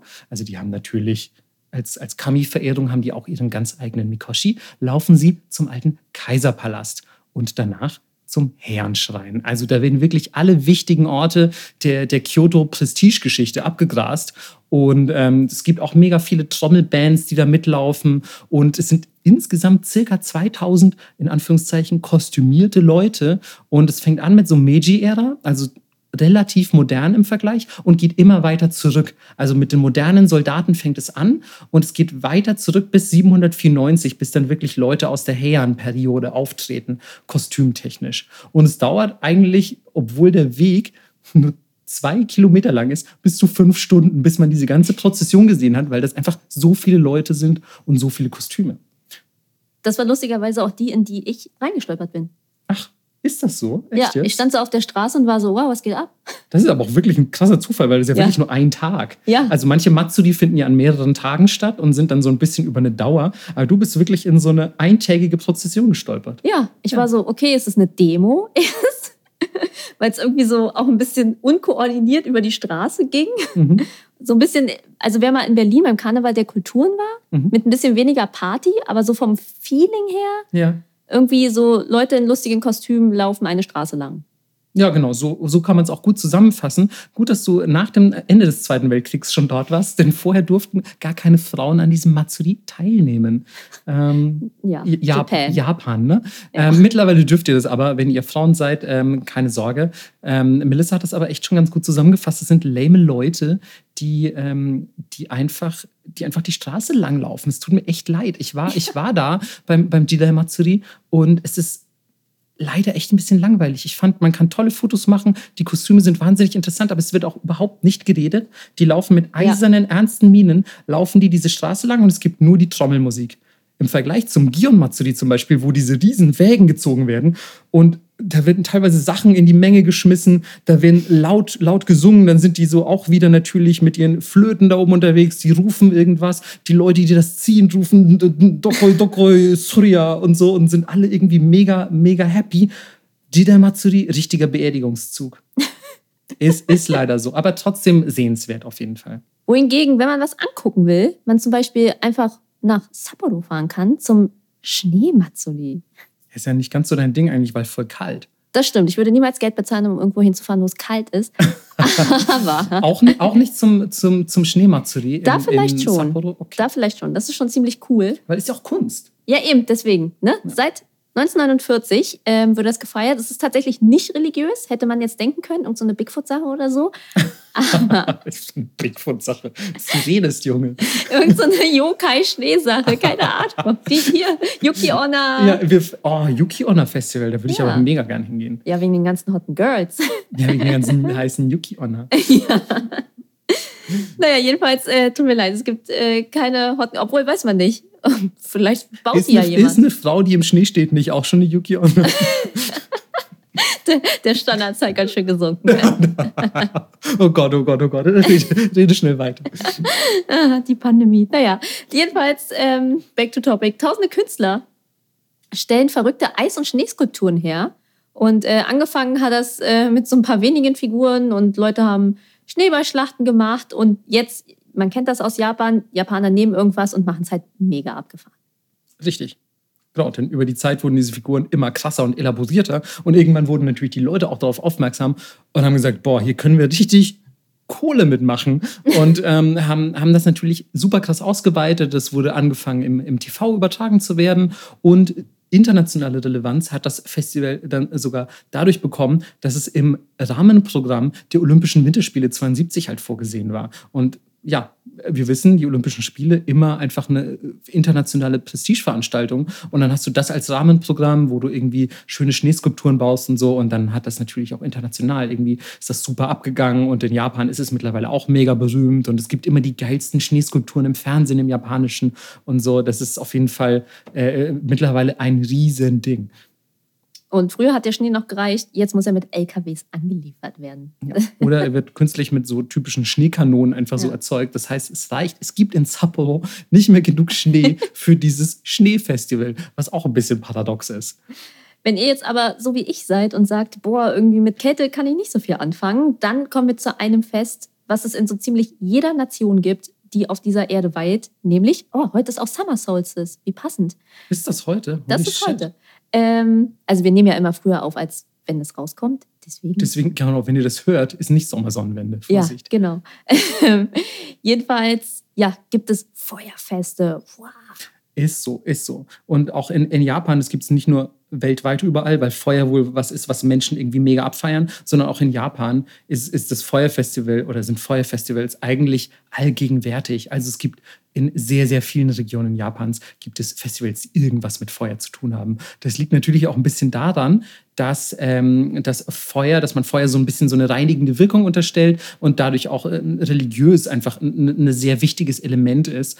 Ähm, es gibt zum Beispiel ganz klassisch auf sehr vielen Feuerfestivals das sogenannte Hiwatari. Das ist ähm, durch glühende Kohlen gehen und auch das ist ja kein rein japanisches Phänomen. Mhm. Das gibt es ja auch in diversen Kulturen und ja, ist wohl, ist wohl eine sehr reinigende Sache. Und lustigerweise wird das dann, ähm, ich weiß nicht, wie es auf anderen Festivals ist, aber in Japan wird das sowohl von den Priestern als auch von Besuchern des Festivals praktiziert. Mhm. Also finde ich ganz schön krass. Würde ich mir zum Beispiel nicht so richtig zutrauen. Ich weiß nee. nicht, ich stand nie auf glühenden Kohlen, aber das stelle ich mir doch dann irgendwie so vor, als würde man entweder ordentlich Hornhaut brauchen oder ordentlich äh, so, so Schmerztoleranz. Ich habe mal gehört, das hängt mit der Geschwindigkeit zusammen. Mit der man geht, ne? Ja. ja, klar. Du kannst ja auch, wenn du einen heißen Topf hast, du kannst einmal kurz dagegen klopfen, ne? So. Ja, genau. Also du hast, hast ja auch nicht die Hand sofort verbrannt. Ja. So, du musst einfach drüber rennen wahrscheinlich. Aber das machen die ja nicht. Nee. Also die, die gehen ja dann immer schon so einen bedächtigen religiösen Gang. Also krasse Dudes auch einfach. Respekt. Was an anderen ähm, Stellen auf jeden Fall auch immer zum Feuerfestival gehört, ist so eine klassische Fackelparade durch die Nacht. Und ähm, das kennt man zum Beispiel, wenn ihr schon mal in Kyoto beim, beim Kurama-Feuerfest wart. Das ist, glaube ich, eines der berühmtesten ähm, Feuerfeste Japans. Denn Kurama, weißt du vielleicht, hast du schon mal gehört den Namen? Nee. Kurama? Also es ist ein kleiner, kleiner Ort nördlich von, von Tokio, auch ein kleiner Berg. Und dort wohnt der König der Tengu. Uh. Also die Tengu kennt ihr noch äh, aus unseren vergangenen Folgen, hoffen wir doch mal sehr. Und ähm, dort wohnt der König, eben dieser. Und der hat ja auch zum Beispiel angeblich auf, auf, ähm, auf Kurama, hat er auch Minamoto no Yoshitsune äh, die Schwertkunst beigebracht und so. Also es ist so ein richtiger, also es ist ein traditioneller, geschichtlicher oder vielleicht auch folkloristisch sehr wichtiger Ort in Japan. Und ähm, dort findet ein, ein Feuerfest statt, wo man...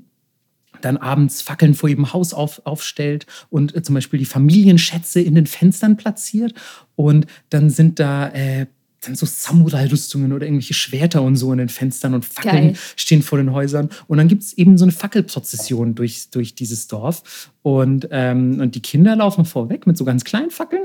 Und oh. hinten dann kommen dann erst noch so Teenager und so. Und ganz hinten laufen natürlich die erwachsenen Männer. Und die haben dann so riesen Fackeln dabei, die die auch in der Regel zu zweit tragen. Und die wiegen so bis zu 80 Kilo. Also es sind okay. so riesen, riesen Fackeln. Und ich weiß nicht, wie es in Kurama ist, denn ich muss tatsächlich sagen, zu meiner absoluten Schande, ich war nicht, obwohl ich in Kyoto studiert habe, war ich nicht beim Kurama Feuerfest. Zu meiner Verteidigung, es findet ebenfalls im Oktober statt. Und ich bin im Oktober nach Japan gezogen. Da hatte ich das noch nicht auf dem Schirm. Und dann bin ich tatsächlich im September des nächsten Jahres aus dem Studium erstmal wieder zurück und habe also das Kurama Feuerfest genau verpasst. Was mich bis heute tatsächlich wurmt, weil ich das mega gern sehen würde und auch mal den König der Tengu treffen will. Ja, wer will der, das nicht? Der soll mir auch mal Schwertkunst beibringen, Mann. Ich brauche das. Ey, ganz ehrlich, wenn der König der Tengu einmal in Berlin U-Bahn fahren würde, hätte er kein Problem mehr damit, mir das beizubringen. Das sage ich dir gleich. Ähm, Finde ich, auf jeden Fall, äh, find ich auf jeden Fall super spannend, weil die, die ziehen dann ähm, zum Yuki Ginger, was paradoxerweise, wenn man es jetzt nur anhand der Silben übersetzen würde, Schneeschrein bedeuten könnte. Keine Angst, die Kanji sind anders, das heißt nicht Schneeschrein, aber es wäre sehr lustig, wenn die ja. Feuer zum Schneeschein, Schnee, Schnee, Schneeschrein, ganz schön schweres Wort auch. Schneeschrein? Schneeschrein, sagt das ein paar Mal ne? Schneeschrein? Nee, das ist okay. Schneeschrein, Schneeschrein? Nee, oh, oh Gott, ich finde das voll schwierig. Oh Gott, oh Gott, ich traue mich das gar nicht mehr sagen. Zum Yuki Ginger bringen die das und legen alle Fackeln da auf einen Haufen und dann entsteht da halt am Ende ein super großes, schönes Bonfire und es wird quasi da gefeiert. Also okay, finde ich eigentlich. Fat Tango Burning Man. Genau, und dann am Ende kommen die Tengu und, und, und bringen allen Schwertkunst bei. Super gut, super gut. Ähm, Finde ich auf jeden Fall sehr toll. Ähm, was ich auch empfehlen kann, ist noch, ähm, ich war in Nagano-ken, in den japanischen Alpen, war ich auch auf einem Feuerfest, was ich ultra spektakulär fand. Leider war das so eine kleine Ortschaft. Ich glaube, es ist relativ bekannt zwar, das Feuerfest, aber ich kann mich an den Namen des Ortes nicht mehr erinnern. Und da laufen die Leute auch nachts, vor allem es ist alles voller Schnee, weil es ist in den japanischen Alpen und es hat auch im Winter stattgefunden. Und ähm, die laufen auch mit so riesigen, brennenden, ähm, ähm, wie so, es sind keine Strohbündeln, also es ist schon was, was lange brennt, wie so Fackelbündel, mhm. laufen die ähm, auch nachts durch die verschneite Stadt, auch in so einer Prozession. Und die Leute folgen dieser Prozession eher, weil man zieht zu einem Dorfplatz, zum, zum, zum Dorfplatz, von wo aus man echt super weit schauen kann, weil der so erhöht liegt, zieht man dahin und alle laufen quasi gemeinsam mit dieser Fackelprozession. Aber alle, habe ich gehört, und hat man ihnen auch ein bisschen angesehen, die diese Fackeln haben, sind mega besoffen. Also perfekte, perfekte Voraussetzungen für, für irgendwie, ja, keine Ahnung, ein sicheres und, und feuerfestes Festival. Ja. Ähm, also das Feuerfest ist nicht so feuerfest. Haha. ähm, Brandschutz in Deutschland mega. Die, genau, die sagen sich halt wahrscheinlich, na, hier ist doch überall Schnee, was soll ja. das schon? ähm, und, und die machen auch wildeste Tänze, schleudern diese, diese, diese Bündel, die sie da haben, diese brennenden, wohlgemerkt, diese brennenden Bündel wild durch die Gegend. Und man muss als Mitprozessierender einfach ausweichen. Also du, du kannst, du darfst nicht zu nah an die rangehen, weil die interessiert das nicht, ob die dich damit berühren. Also, und das ist wirklich, das ist wirklich total abgefahren. Und am Ende, wenn die dann diesen Dorfplatz erreichen, steht ein riesiges Holzkonstrukt, worauf alle Männer sind, die wohl in diesem Jahr 20 werden. Also, also erwachsen. Und die sitzen da oben drauf. Das ist riesig hoch, nur aus Holz gebaut. Riesen, riesig hoch sitzen die mitten in der Nacht im verschneiten Japan auf so einem riesigen Holzgestell und singen und singen einfach und sitzen da oben in traditioneller japanischer Kleidung drauf und singen.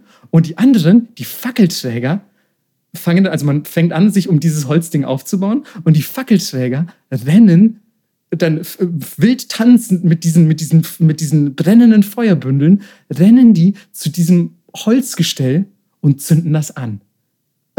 Quatsch. Kein Scheiß. Was? Und, also, und das Krasse ist, die rennen erstmal, die rennen erstmal durch diese Menge, mit, mit, mit, also durch die Zuschauermenge, mit diesen Bündeln, schwenken die wild, es fliegen überall Funken rum. Die ganze Gruppe von uns, ich war mit ein paar Kumpels da, die ganze Gruppe von uns, wir hatten überall ähm, an, unseren, an unseren Kleidungsstücken hatten wir kleine Brandlöcher, weil wir so viele Funken abbekommen haben an Krass. diesem Tag. Also es ist super, wow. es ist super nah. Du musst echt aufpassen, dass du so ein Shit nicht in die Haare kriegst oder so.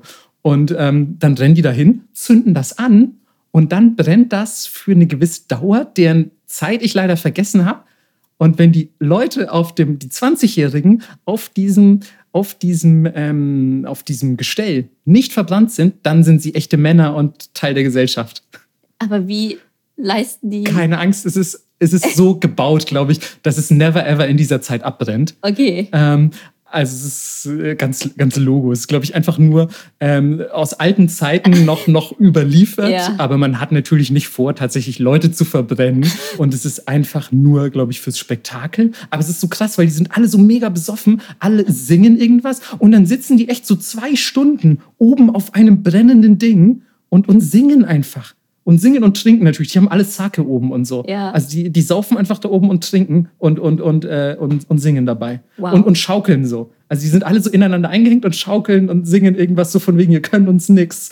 Und das ist so ein krasses Festival gewesen. Das war auf jeden Fall, das war, glaube ich, meine krasseste Matsuri-Erfahrung, ähm, abgesehen vom Gion Matsuri. Mhm. Ähm, weil das war, da habe ich so auf jeden Fall in der Form noch nicht. Oh, No, das hieß, glaube ich, irgendwas mit No, fällt mir gerade ein. Oh, ich muss wirklich mal gucken. Ich poste das dann auf Twitter, wenn mir der Name wieder einfällt. Und dann könnt ihr das irgendwann mal, wenn ihr in den japanischen Alpen im Winter sein solltet. Und 20 werdet. Und 20 werdet, könnt ihr euch damit draufsetzen. ähm, also wirklich eine super abgefahrene Erfahrung, solche Feuerfestivals. Da wir schon bei komischen Ritualen mit Männern sind und kurzer Einschub. Ich habe ja dann nochmal geresearched nach wirklich abgefahrenem Kram. Und die meisten Festivals bestehen wirklich daraus, dass Männer unfassbar dumme Dinge machen oder sich prügeln. Ey, aber ganz ehrlich, dumme Dinge machen, dabei trinken Und am besten noch irgendwie Pimmelwitze. Also das ist doch, das ist doch alles, was man zum Glücklichsein braucht. Ja, und genau dafür gibt es auch ein Festival. Ich glaube, das ist auch das, was die meisten Leute im Kopf haben, wenn man das sagt. Wahrscheinlich. Leider. Das sogenannte Kanamara Matsuri, aka Penisfest. Ja, also alles dort, was ihr sehen werdet, hat vermutlich äh, Penisform. Es gibt riesige Penisse, die durch die Gegend geschoben und getragen werden. Es gibt Eis, es gibt äh, also wirklich Essen, Spielzeuge. Lollipops, alles, alles. Mögliche. Auch, auch äh, generell äh, so diese, diese Mikoshi, von denen wir erzählt haben. Mhm. Das sind Penis-Mikoshi, die durch die Stadt getragen werden. Das sind Penisse. Ja, und äh, ich glaube, jeder, der eins und eins zusammenzählen kann, weiß, dass das natürlich wegen Fruchtbarkeit gefeiert wird. Klar. Aber es ist natürlich für uns trotzdem ein mega skurriler Anblick. Auf ja, jeden Fall. Das voll. Also, vor allem es sind noch so Shimenawa auch und so, ne, um, um diese Penisse rum. Ja. Also das sind diese, diese Seile mit den, mit den Papier-Talismanen äh, dran und so. Also es ist quasi ein religiöser Penis. So, also es ist so komplett, komplett abgefahren eigentlich. Gleichzeitig ähm, ist das aber auch ein ziemlich tolerantes Festival. Und zum einen gibt es Spendensammlungen für Kampf gegen HIV. Und zum anderen ist es aber auch ein Ort, wo die LGBTQ-Plus-Community sich versammelt und ähm, man offen homosexuell sein kann. Was ich super außergewöhnlich finde für Japan. Für Japan, ja. ja. Auf jeden Fall. Ähm, also eigentlich, eigentlich, ein sehr, eigentlich ein sehr lobenswertes Fest. Falls ihr es übrigens mal besuchen wollen solltet, es findet in Kawasaki statt. Ja, ist gar nicht so weit weg von Tokio. Genau. Und der Ursprung ist folgender. Es gibt einen Schutzheiligen dort, das ist der Schutzheilige der Schmiede, Kanayama Hikonokami. Und natürlich ähm, ist das ein sehr, ja, wie soll man sagen, ein sehr männliches äh, Handwerk damals zumindest, jetzt nicht mehr, äh, Gott sei Dank. Und es gibt eine, eine Apparatur im japanischen Schmiedehandwerk, die nennt sich Fuigo. Und damit pumpte man Luft in die Schmiede, weil zum Schmieden braucht man viel Luft, damit das Feuer groß wird. Und das war wie so ein langes Ding, was in so ein Loch geschoben wurde. Und natürlich musste man das in einer richtigen Geschwindigkeit machen. Und ihr könnt euch denken, naja, okay, sieht ein bisschen aus wie halt Sex. das ist aber auch so eine, so eine geile, so ein bisschen so eine Kindergartenassoziation. Ja. Kennst du dieses, dieses, man macht so mit dem Finger einfach dieses Loch und steckt Exakt den Zeigefinger so. durch. Ne? Also es ist so ein, es ist so ein, wie so ein bisschen so auch ein, ein Knabenhumor. Ja, also das müssen wir nicht auf Twitter posten, jeder kann sich das vorstellen. Jeder kann sich das vorstellen. Jeder von euch hat das schon mal gemacht und wenn ihr sagt, ihr habt das noch nicht gemacht, dann lügt ihr. Ja, ähm, aber wie auch in jedem anderen Land ähm, gibt es natürlich Feste, um die Ernte zu feiern. Ja, genau. Also das ist auf jeden Fall, das ist auf jeden Fall ein, ein, ein Fruchtbarkeits, ein Fruchtbarkeitsthema. Aber ähm, wo, wir, wo wir schon bei nackter Haut sind und Männern, die super viel Blödsinn machen, müssen wir natürlich auch noch kurz über die sogenannten Hadaka Matsuri reden, die ebenfalls überall in Japan stattfinden und ja regional unterschiedlich seltsam ausgeprägt sind. Denn erstmal würde ich sagen, es ist auf jeden Fall mehr Mutprobe als ein Matsuri. Also da habt ihr nicht so, ach ja, wir laufen jetzt hier ein bisschen im Yukata irgendwie nachts durch den Schrein und kaufen uns Takoyaki und dann gucken wir Feuerwerk, sondern es ist erstens meistens Winter, wenn Hadaka Matsuri stattfinden, denn wer Japanisch kann, weiß, dass das im Prinzip bedeutet Nacktfeste. Und ja, was ist im Winter? Kalt. Genau. Was macht man im Winter nicht so gern? Nackt sein. Also, klar, Männer machen Blödsinn und stürzen sich einfach in so Lendenschürzen, die werden Fundoshi genannt, ähm, stürzen sie sich beispielsweise ins eiskalte Flusswasser, um sich da ganz sicher, ganz sicher rituell zu reinigen, was wir Misogi nennen. Kennt ihr vielleicht? Ich glaube, das haben wir auch in einer der, der in der Onsen-Folge, mhm. könnte der Begriff gefallen sein. Wie Isanagi, der Göttervater Japans, als der aus der Unterwelt kam, hat er sich nämlich auch in einem Fluss mit kaltem Wasser gewaschen. Und die Männer denken sich natürlich, ja, klar sind wir auch wieder Göttervater Japans, ist doch Logo. Wir sind auch beinharte Typen und waschen uns eiskalt im Fluss. das ist noch relativ gemäßigt. Die krasseste Variante, die ich gefunden habe, dieses Festes, findet im Saidaiji, also dem Tempel Saidaiji in Okayama statt. Und dort fängt es ganz harmlos damit an, dass sich alle nackt in diesem Fluss baden, äh, in der Kälte. Ähm, danach geht es alle in, allerdings in die Haupthalle des Tempels Saidaiji. Und das sind tatsächlich, nach den Angaben, die ich gefunden habe, bis zu 10.000 nackte Männer, keine Sorge, die haben auch die Fundoshis an, also die Lendenschürze, ähm, versammeln sich in dieser Haupthalle des Tempels, um dann Glücksbringer zu fangen, die von den Tempelbediensteten äh, dort in die Menge geworfen werden. Es sind aber anscheinend nicht so viele, weil man muss sich doch wohl anscheinend sehr anstrengen, um an solche Glücksbringer zu kommen. Und begleitet wird dieses ganze Spektakel von natürlich angezogenen weiblichen Trommlerinnen. Also es ist absolut skurril. Ja. Und, und vor allem stellt euch vor, man, 10.000 nackte Typen wresteln in einem Tempel um so, so göttliche Glücksbringer. Und ja, begleitet von, von weiblichen Trommlerinnen. Also ich würde es ich würd's super gerne einfach mal sehen. Ähm, ich nehme vielleicht nochmal zurück, dass, äh, dass man nur beim Kanamara Matsuri so eine LGBTQ-Sache machen kann. ja, okay, fair enough. Das klingt alles ganz schön gay. Aber nein, das ist leider doch ganz schön ernst, weil es tatsächlich regelmäßig Verletzte und sogar schon Tote gab. Ja, das ist also auf jeden Fall ähm, auch im wahrsten Sinne des Wortes eine Mut- und eine Risikoprobe, dahin zu gehen. Es gibt auch definitiv Bilder davon im Internet und die sehen echt nach ordentlich Gemetzel aus. Anders kann man es echt nicht formulieren. Gemetzel ist das richtige Wort. Ja. Aber es gibt natürlich noch weirdere Matsuri. und ähm, ja, ich übergebe das Wort an Melissa, die sich schon, die sich schon mega freut, ähm, Ja. euch jetzt das Kokusekiji, Sumi, boah, was ist, was ist das? Schwierig, das ne? Kokusekiji Suminsai. Okay. Ja, in Iwata. Äh, nee, in Iwate. Aber Iwate kennen wir noch. Das ist auch die Präfektur mit den mega seltsamen Märchen. So. Ja. Also in Iwate ist einfach echt was geboten. Das ist so ein bisschen die Weirdo-Präfektur. so. Naja, es kommt dem tatsächlich sehr ähnlich, was du erzählt hast, wo wir eben schon waren. Das sind wieder halt nackte Männer und die kämpfen um einen Sack. Ein Sack, auf dem steht Suminsai. Ich wusste nicht, was es übersetzt heißt. Was heißt? Oh, das weiß ich auch nicht. Da müsste ich die Kanji erstmal checken. Genau, Ähm, keine Ahnung. Äh, vielleicht finden wir es noch raus, dann posten wir es auf Twitter. Naja, und wer diesen Sack am Ende hat, ist super blessed. Also hier äh, super gesegnet, mega viel Glück, ähm, großer Penis. Das ist all the good letzten Endes ein bisschen die kleinere Version des, Ja. des Saidaiji in Okayama. Aber ich finde es eigentlich geiler, dass sie um so einen Sack wresteln. das ist irgendwie. Also, also äh, vor allem, ganz ehrlich, also wie viele Männer sind es? Es sind wahrscheinlich keine 10.000, aber es sind ja wahrscheinlich deutlich zu viele Männer für diesen einen Sack. Und dann ist da so ein Sack, wo sich alle Männer drum streiten und das ist ein Fest. Das ist eine Sache in Ja. diesem Dorf oder in dieser Präfektur. Und das finde ich, das finde ich einfach super, also das finde ich super schön irgendwie. Also das ist doch ein toller Gedanke. Und vor allem, das Krasse ist, alle können mitmachen. Also du kannst da auch als Ausländer hin und sagen, Oh. ich mache mit. Ja. Aber eine Woche vom Festival musst du quasi vegan leben, kein Fleisch, Mhm. kein Fisch, keine Eier und jetzt kommt's, kein Knoblauch. Ja, tatsächlich ähm, ist, das, ist das bei einigen dieser Festivals sogar so. Ich glaube, es könnte sogar sein, dass das auf dieses Okayama-Festival sogar auch zutrifft. Denn es geht natürlich darum, dass ähm, Fleisch, Fisch, Eier, Knoblauch, weiß ich nicht genau, aber ähm, das alles ist, sind ja quasi, wenn man so will, sagt man, Lebensmittel, die mit Tod in Verbindung Ja. stehen, weil, weil Fleisch und Blut und so weiter und so fort. Und wir haben ja schon in vergangenen Folgen mehrfach ausgeführt, dass das auch negativ konnotiert sein kann in Japan. Ähm, gerade natürlich auch der Zusammenhang mit Blut und so weiter. Und dass man, dass man deswegen ganz besonders rein sein soll. Also das macht schon durchaus Sinn.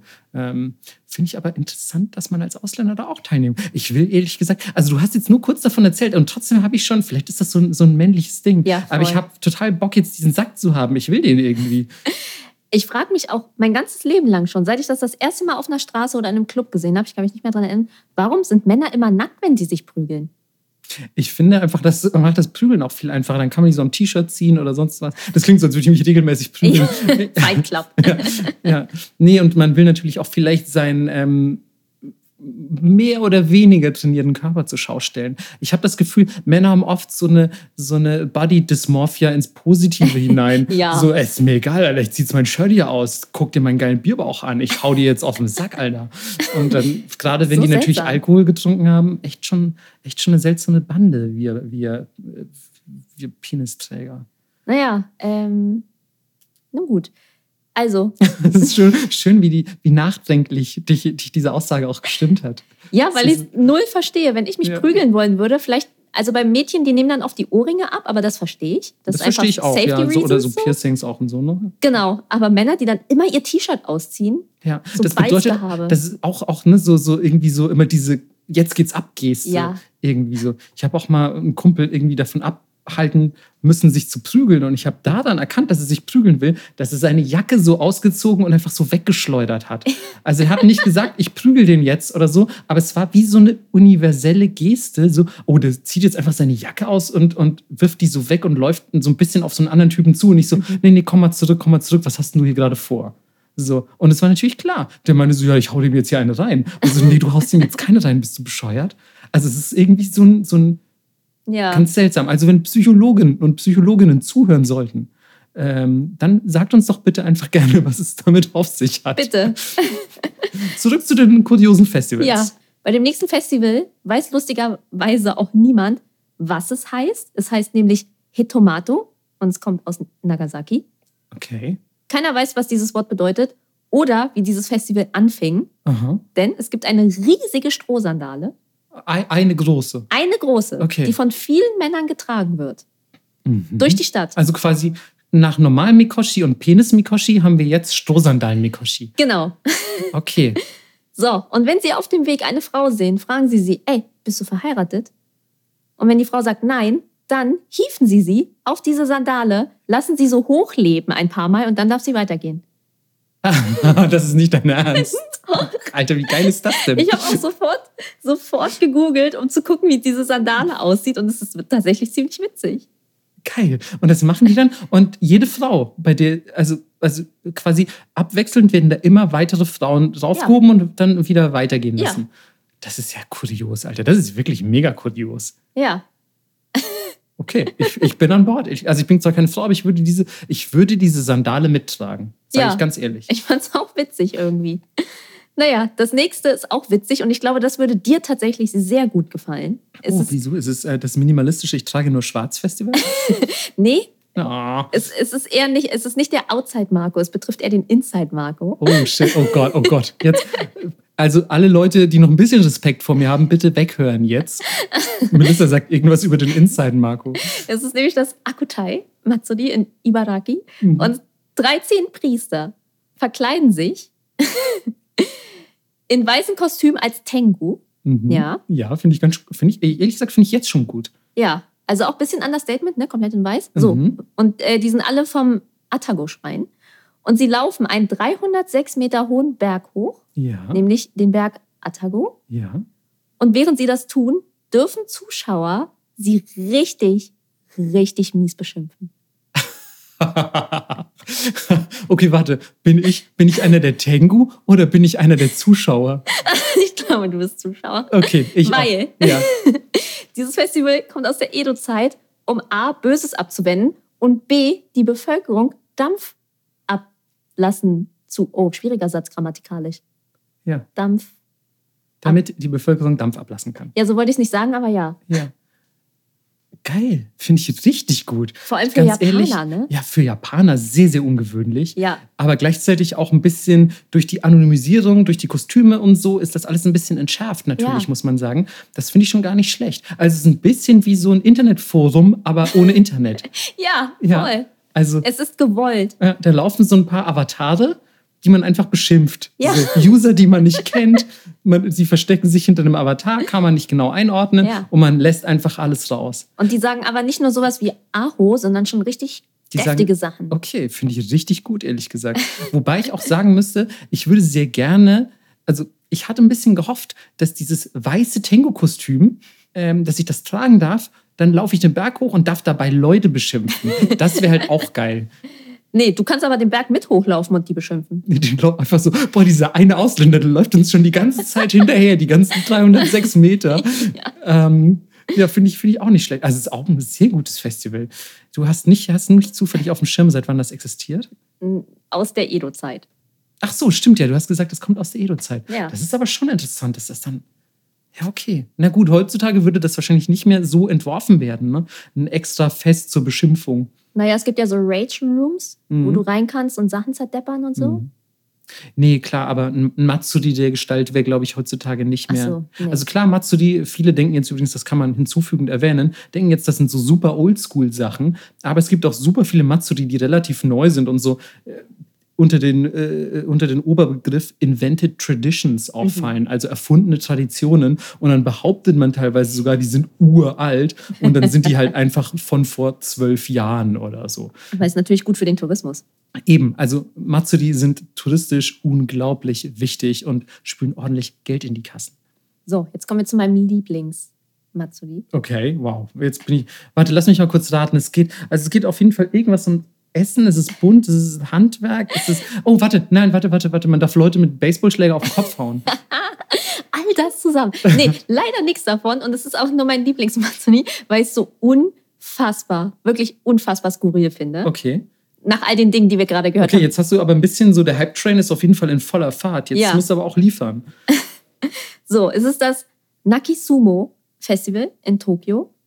Und es kommt von einem ähm, Proverb, von einem, Sprichwort. danke, Eine von, Redewendung. ja, genau. Richtig Sprachgruppe hier. So, es kommt von einer Redewendung, die du gerne vorlesen kannst.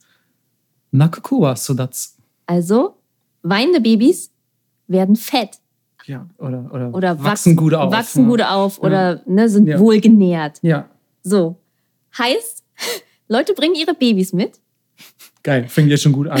Und die werden dann einfach katapultiert und wenn sie weinen, alles cool. So ähnlich. Tatsächlich. Geil. Das Baby-Katapult-Festival. Sorry an alle Mütter und Väter, die jetzt zuhören. Also, du kommst zu der Location. Dort gibt es mehrere Sumo-Wrestler. Und die Babys, oh Gott, die Babys müssen gegen die Sumo-Wrestler antreten und gewinnen. Sonst dürfen sie nicht wieder mit ihren Eltern nach Hause. Ja. Jedenfalls werden die Babys an diese Sumo-Wrestler überreicht. Und die Sumo-Wrestler müssen alles dafür tun.